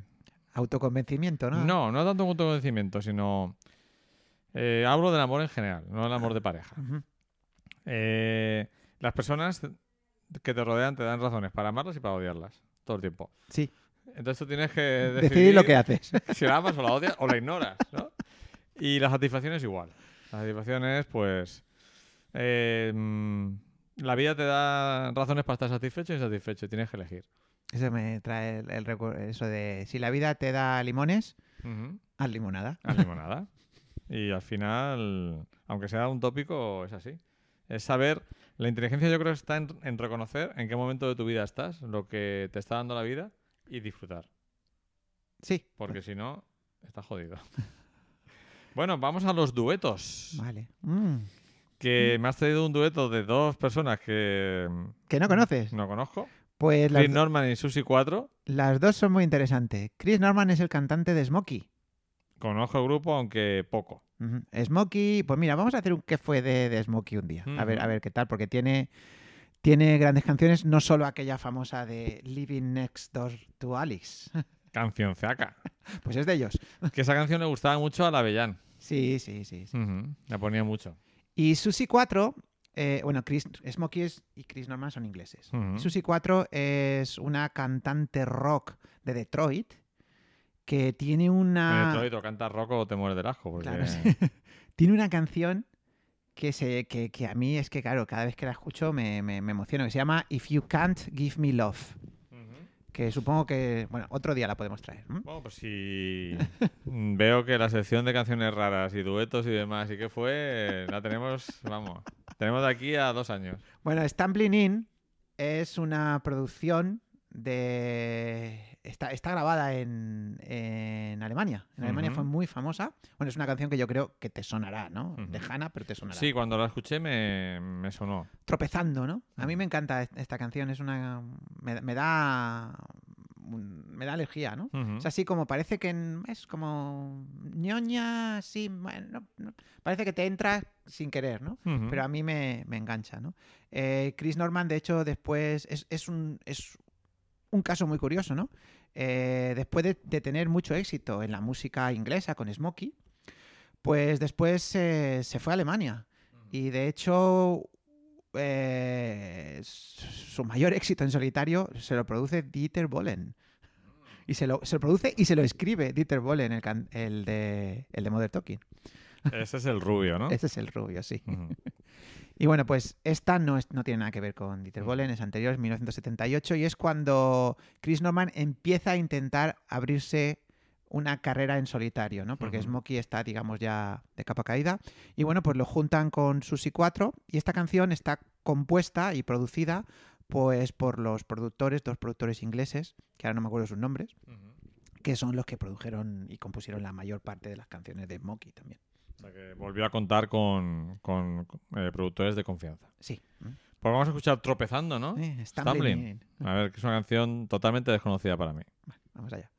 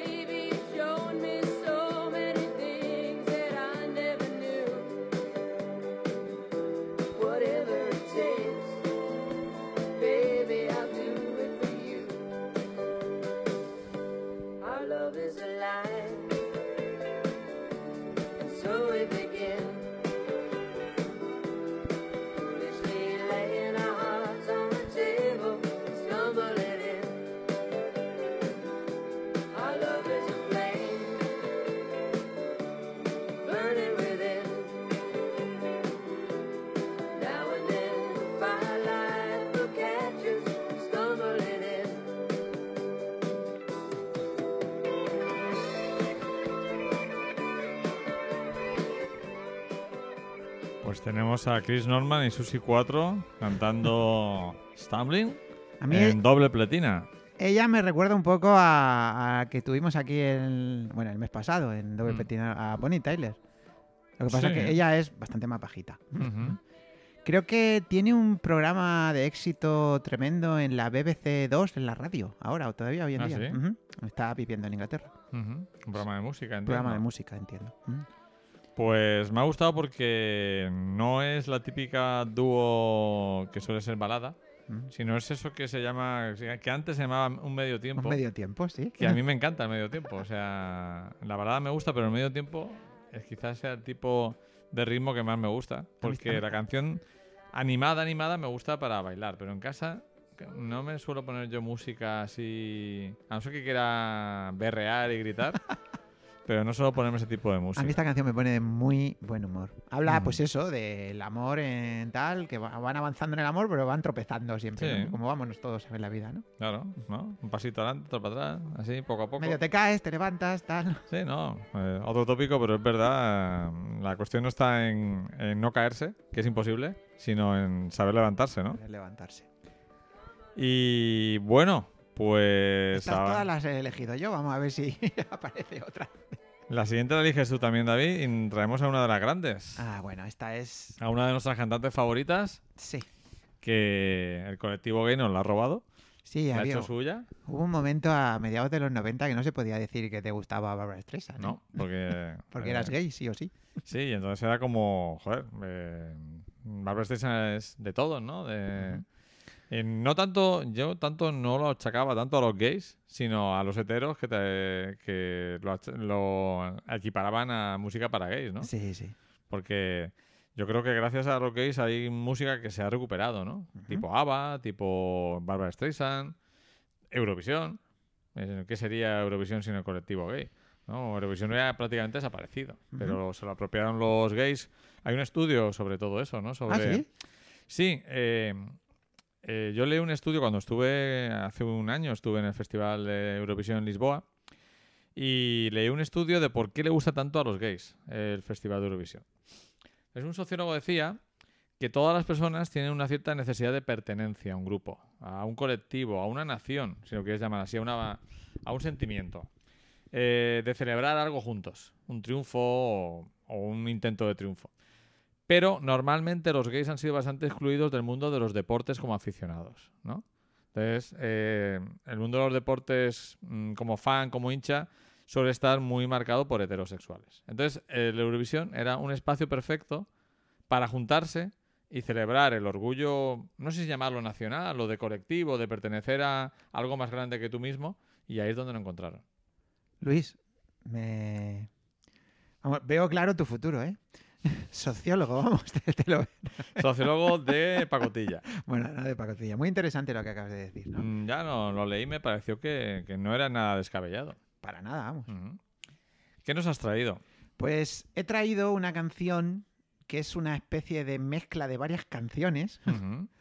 Que estamos en la banda sonora, ¿no? Canción de peli. Canción, Canción de peli. canción de peli, banda sonora. Luego iremos a la banda Banda sonora. sonora. Canción de peli ahora mismo. Que es el final de la, de la famosa peli que interpretó y dirigió Barbara Streisand en 1983 y que ganó el Oscar a la mejor banda sonora. Pensaba que ibas a traer Papa Can You Hear Me. Es que sale un poquito. Sí, ¿no? sale un poquito. pero Ah, es de, esto que, que la canción que eh, recopila momentos de otras canciones. ¿no? remedo se llama eso, ¿no? O. ¿no?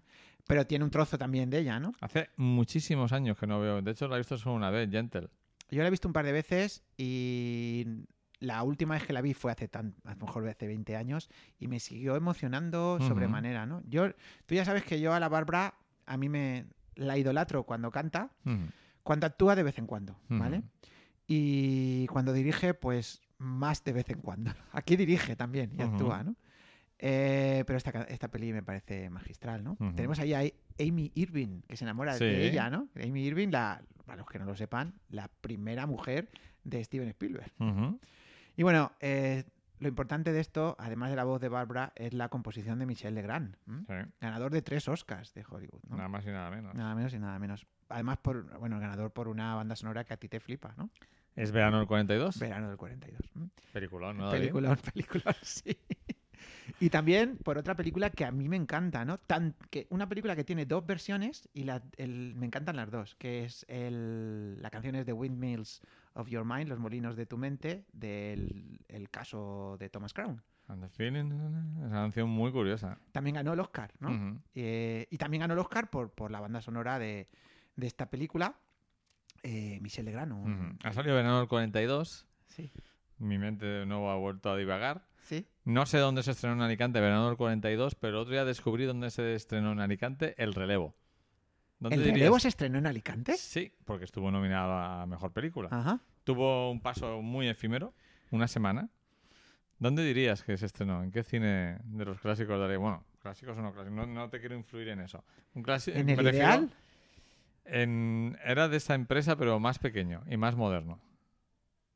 ¿Más moderno? Más moderno que el ideal, sí. En el Monumental. En el Arcadia. En el Arcadia se estrenó. En el Arcadia se estrenó esa, se estrenó Norma Rey. Se estrenaban las películas de Oscar, pero que no eran tan comerciales. Es verdad, allí fui a ver, mira, ahí fui a ver yo eh, Carros de Fuego al Arcadia. Pero ya no era estreno, era que la pasaban al Arcadia, venía del Navas, creo.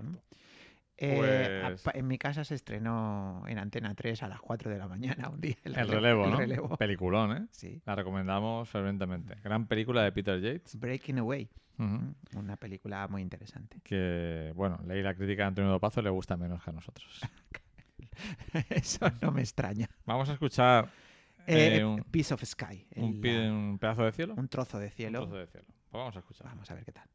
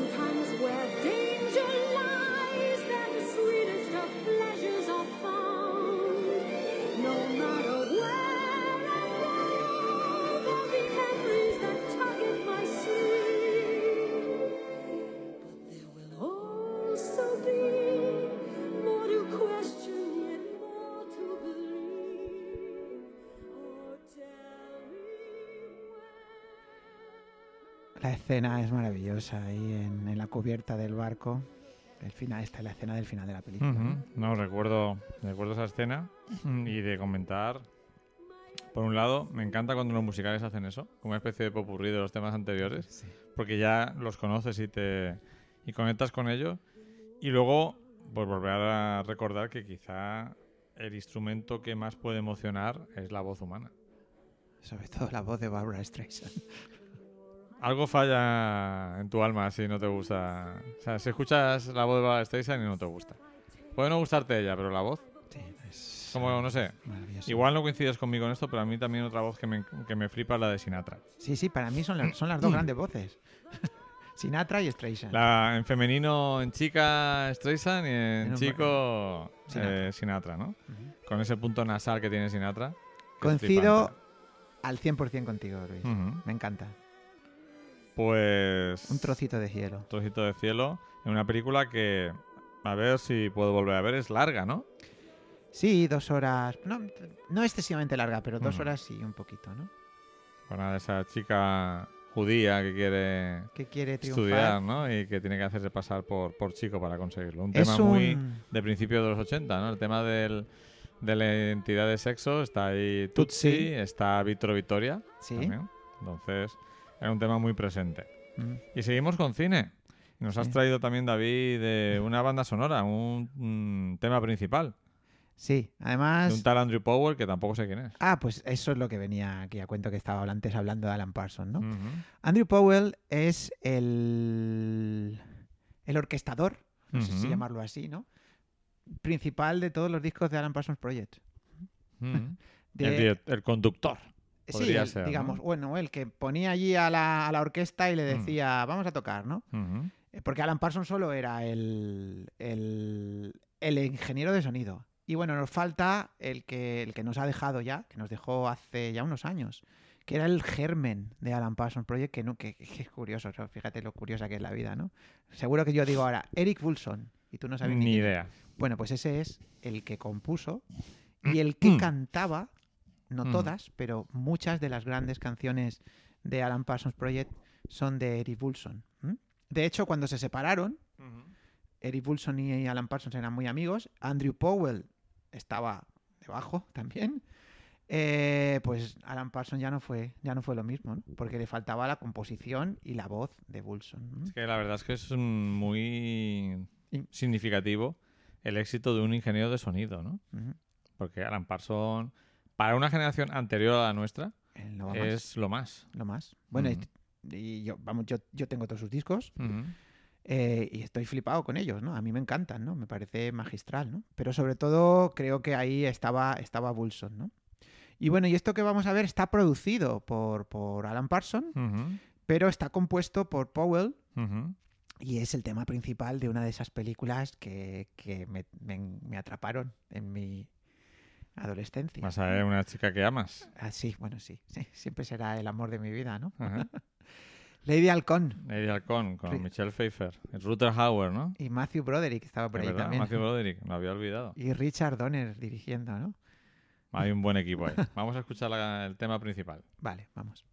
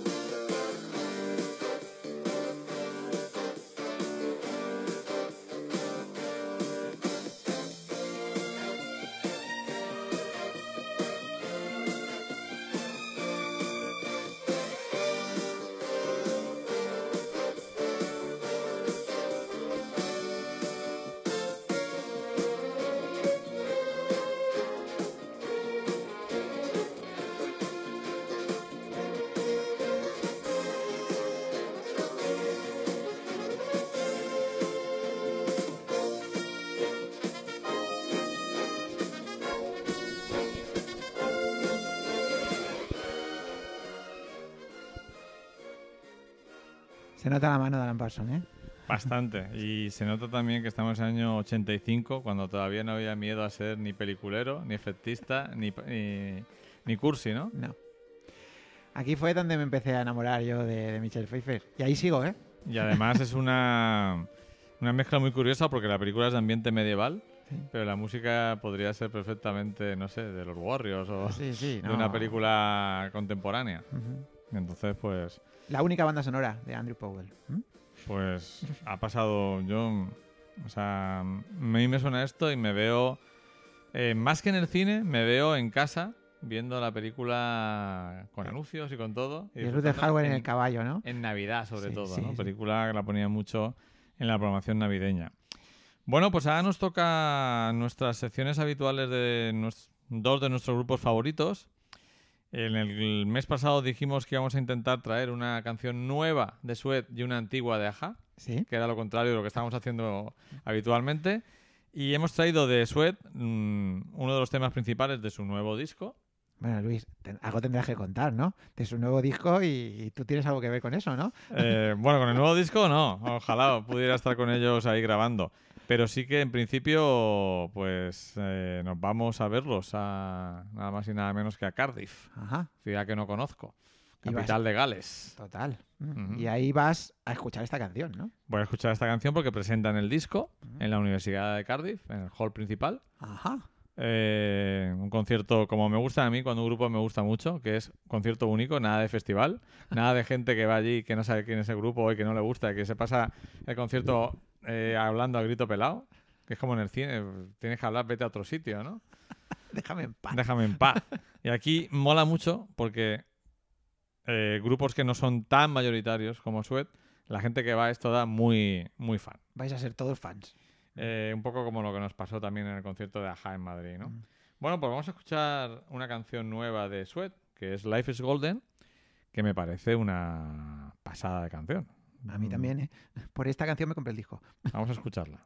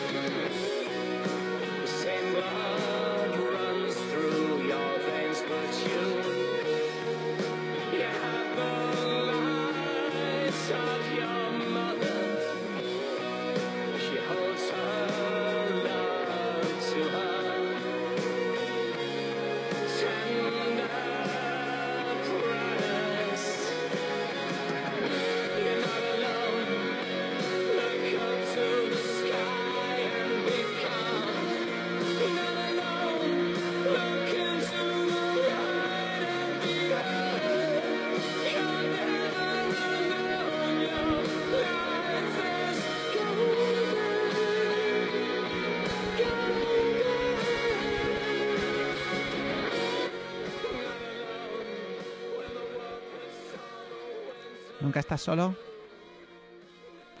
Tu vida es dorada. ¿Qué tal el disco? En Maravilloso. concreto. 2018. Esto no suena a 2018. ¿eh? ¿Esto a qué suena? Suena a siempre. A siempre, ¿no? Yo creo que han hecho un disco eh, de sabor clásico que no va a ser puesto en casi ninguna lista de mejores discos del año, No, pero a la mí ver- encanta el disco. yo creo que eh, Brett Anderson tiene una de las mejores voces del panorama eh, mundial de la música. Tienen un punto de fuerza emotiva como pocos grupos de hoy en día. creo que han llegado a un punto en que hacen lo que les da la gana, sin pensar en el éxito ni en las masas. Y creo que, bueno, eh, a su modo conectan con, una, con, un, con un público, con unos fans, porque sus giras siempre, de hecho, la gira británica, la mayoría de conciertos están todos ya vendidos, no actúan en grandes estadios, pero, pero tampoco creo que ya es lo que buscan, ¿no? Yo creo que buscan disfrutar con lo que hacen y, y conectar con, con sus fans, ¿no? Yo creo, Luis, que algo estamos haciendo mal, porque a mí me parece que si esta canción tuviera la promoción que tienen otras canciones, Hmm. mucha gente se dedicaría a es- a escuchar esta canción, porque Mm. vamos, yo, yo- a mí me parece maravillosa, me, me encanta, me hechiza. Hmm. Desde el primer momento en que tú me hablaste de esta canción, me mandaste un enlace de YouTube, yo la puse Hmm. y estuve durante semanas Hmm. sin parar de escucharla, ¿no? Y, y creo que, que le podría pasar a mucha gente, lo que pasa que es que es- es- pasa desapercibido. No, es que en el mundo actual, con tanta oferta, eh, yo siempre lo digo, si tienes caviar y la gente no lo sabe, la gente va a comprar, no sé, eh, chope. Sí, es así, es que es así, es así. Porque el chope lo, lo conoces. También puedes tener caviar y venderlo muy bien. O sea, no es exclusivo, no es que se venda solo malo, ¿no? Pero si tienes algo muy bueno pero no lo publicitas, Pues no vale para nada, ¿no? porque ahora mismo eh, hay tanta oferta y tan poco tiempo para consumir. Y a mí me parece que, como digo, aparte, no sé si los has visto una vez en directo. No, yo no, si me quedo ya con, y además me quedo con la espinita esta, que no puedo ir a, a verlos con vosotros, pero bueno, espero que en el futuro, a ver si este verano vuelven a venir por aquí o algo. Pues bueno, vienen dos veces a España, pero a festivales. ya. Vienen al, al Primavera Sound y al BBK de, de Bilbao. Y la verdad es que es un espectáculo ver a Brett Anderson y a la banda en directo. O sea, no tiene nada que ver con el tipo de artista de hoy en día. Él eh, se sube a un escenario como un divo, lo sabe, pero no hay vanidad en ello. Simplemente hay, eh, yo creo, porque conecta, mm, es muy cercano a la gente, pero yo creo que le da a la gente lo que la gente, su público quiere, que es que no es un tipo normal, es una estrella. Es una estrella. Y funciona así, ¿no? Entonces esa mezcla de cercanía y estrellato me parece... mm, Te encanta, magnífica, vamos. Los has visto ya un montón. Pues yo a. Sweat lo he visto tres veces ya, en directo. Y, y, va la cuarta. Esta sea la cuarta, Bueno. sí. Los he visto en Benicassin, los he visto en Benidorm, los he visto en Madrid y ahora a ver si nos vemos en Cardiff. Bueno, pues ahora nos toca nada más y nada menos que una de mis canciones favoritas de Aja. Del año 86, ¿puede ser? Sí, es el segundo corte de la cara A del segundo vinilo de Aja, ¿no? Eh, yo creo que esta canción fue la que me convirtió en fan obsesivo de ellos. Te convertiste en Ahayer. Sí, sí, si lo queremos, lo queremos decir así. Eh, es una canción muy peculiar. No, no fue single. Bueno, eh, una, fijaos, fijaos si es una canción yo creo que es importante para ellos.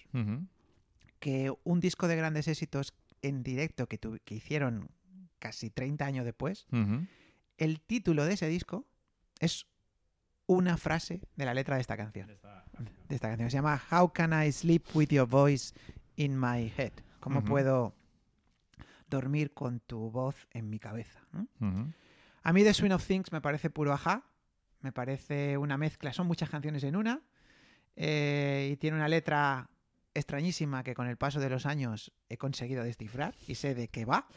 Las letras de Aja siempre son mm, todo un criptograma. Totalmente, ¿no? Pero bueno, esta, cuando acabe, si quieres, la contamos algo de ella. Y es una canción que me, que me hechiza, ¿no? Es la, el segun- segundo corte de Scandal Days. Ujú. Que Scandal Days es una canción que a Luis también le gusta mucho, ¿no? Me flipa, es que ese yo creo que es mi disco favorito. Este disco es con el que yo te torturé, ¿no? Sí, ¿no? Sí, porque me gusta, Sí. pero no me flipa.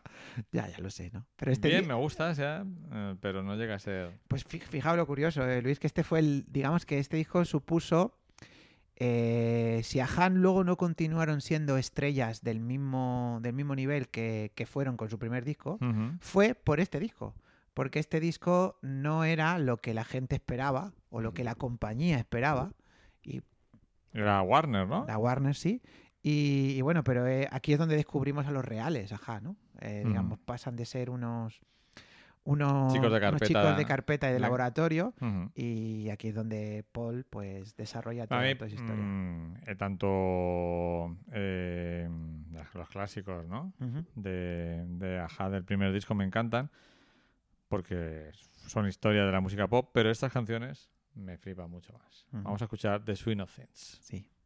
The swing of things, el vaivén de las cosas.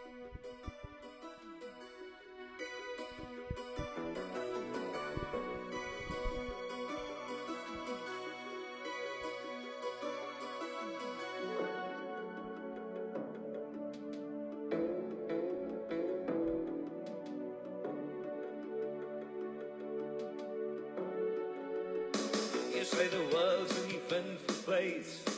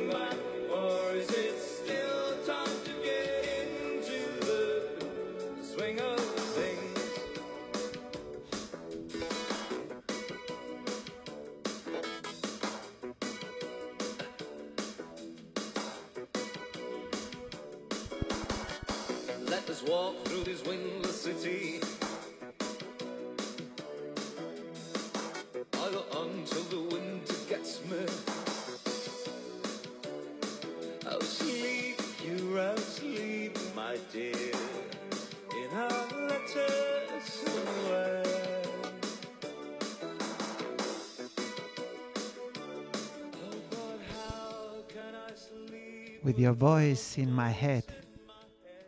With an ocean between us. Room in my bed. ¿Cuántas letras de Aja te sabes? Completas. Unas cuantas. Unas cuantas, ¿no? Esta canción es una canción que está construida como, como hablábamos antes de las capas, ¿no? Es una canción que tiene muchísimas capas en cuanto a, a- a la letra, ¿no? Y en cuanto a, a la música, también, ahora no sé, bueno, la- la- que la escuchen si quieren entera, ¿no? Porque es una canción que tiene- incluye tres o cuatro canciones en una. Mm. Después del- de estos puentes y de estos Mm. estribillos, después aparece otro rollo. Recordar que todas las canciones las podéis escuchar completas en las listas abiertas de Spotify de doble pletina. Todas, Esta las, es la de abril 2019. todas menos las raras.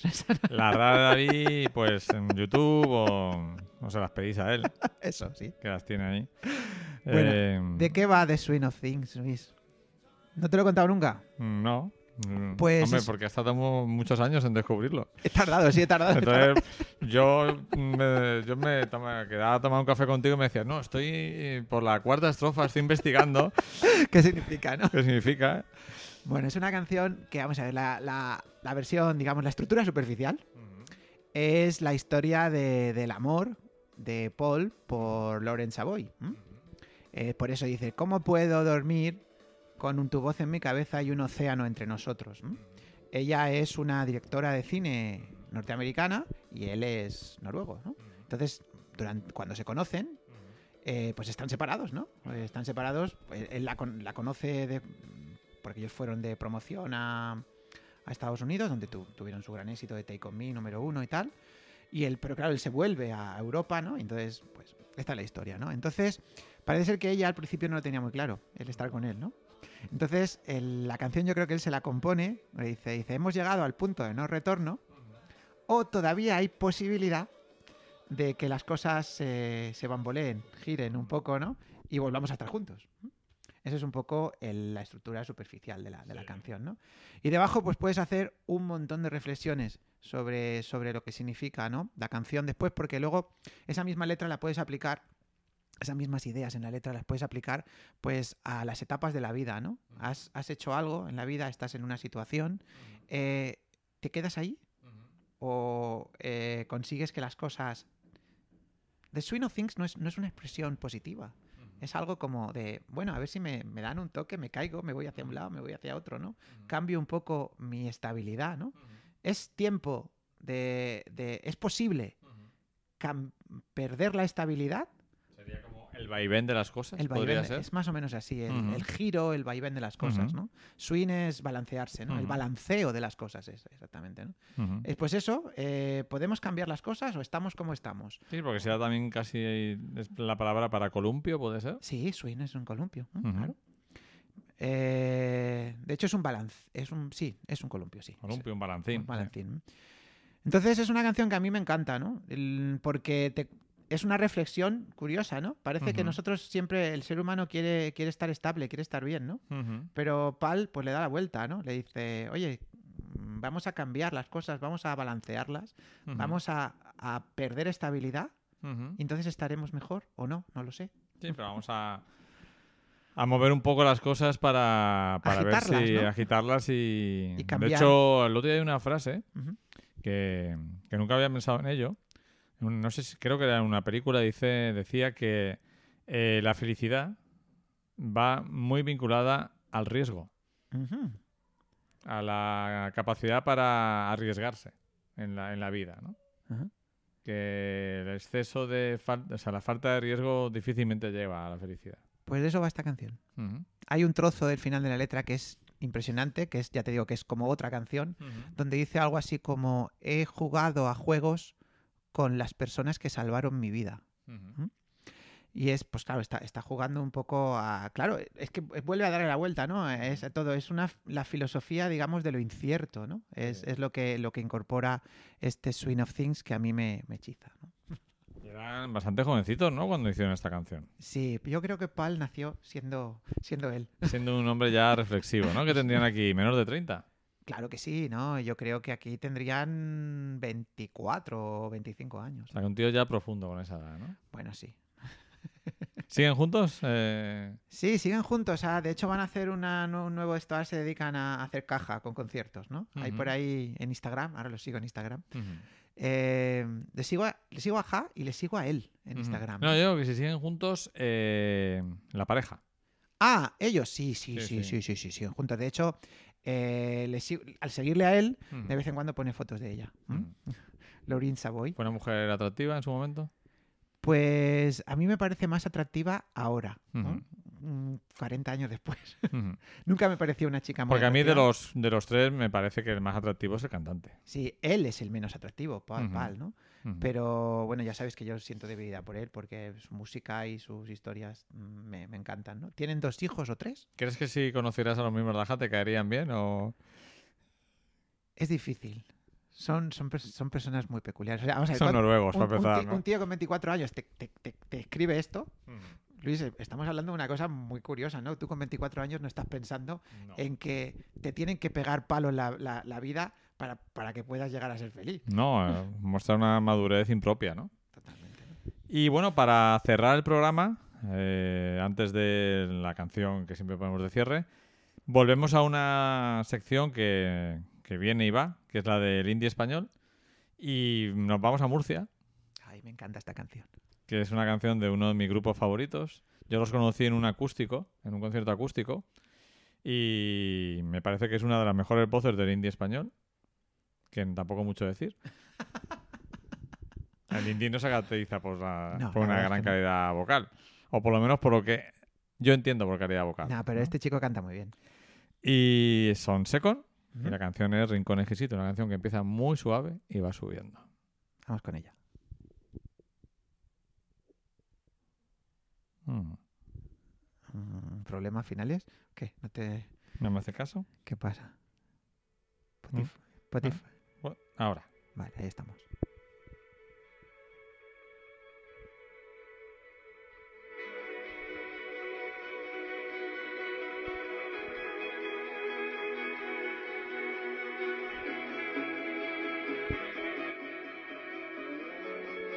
Relatar el principio no puede ser tan complicado. Antes iba deprisa. Perdóname si voy despacio. Arrancar los motores,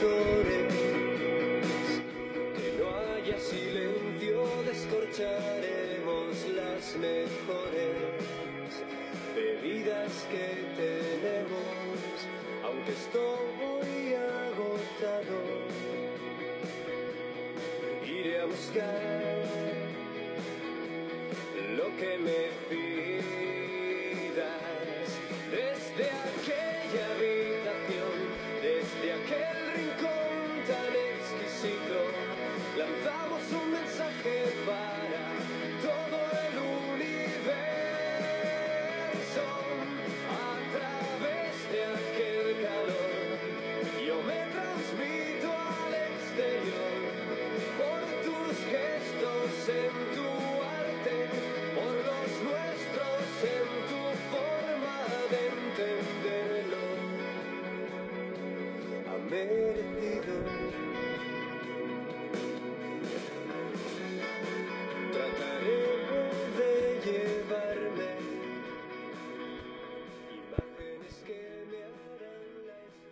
Tú sabes, Luis, que yo no, no soy... Vamos, que no soy, no, no sé, no me caracterizo porque me guste el indie. Eh, no, precisamente. Esta canción me alucina, Esta canción para mí lo tiene todo.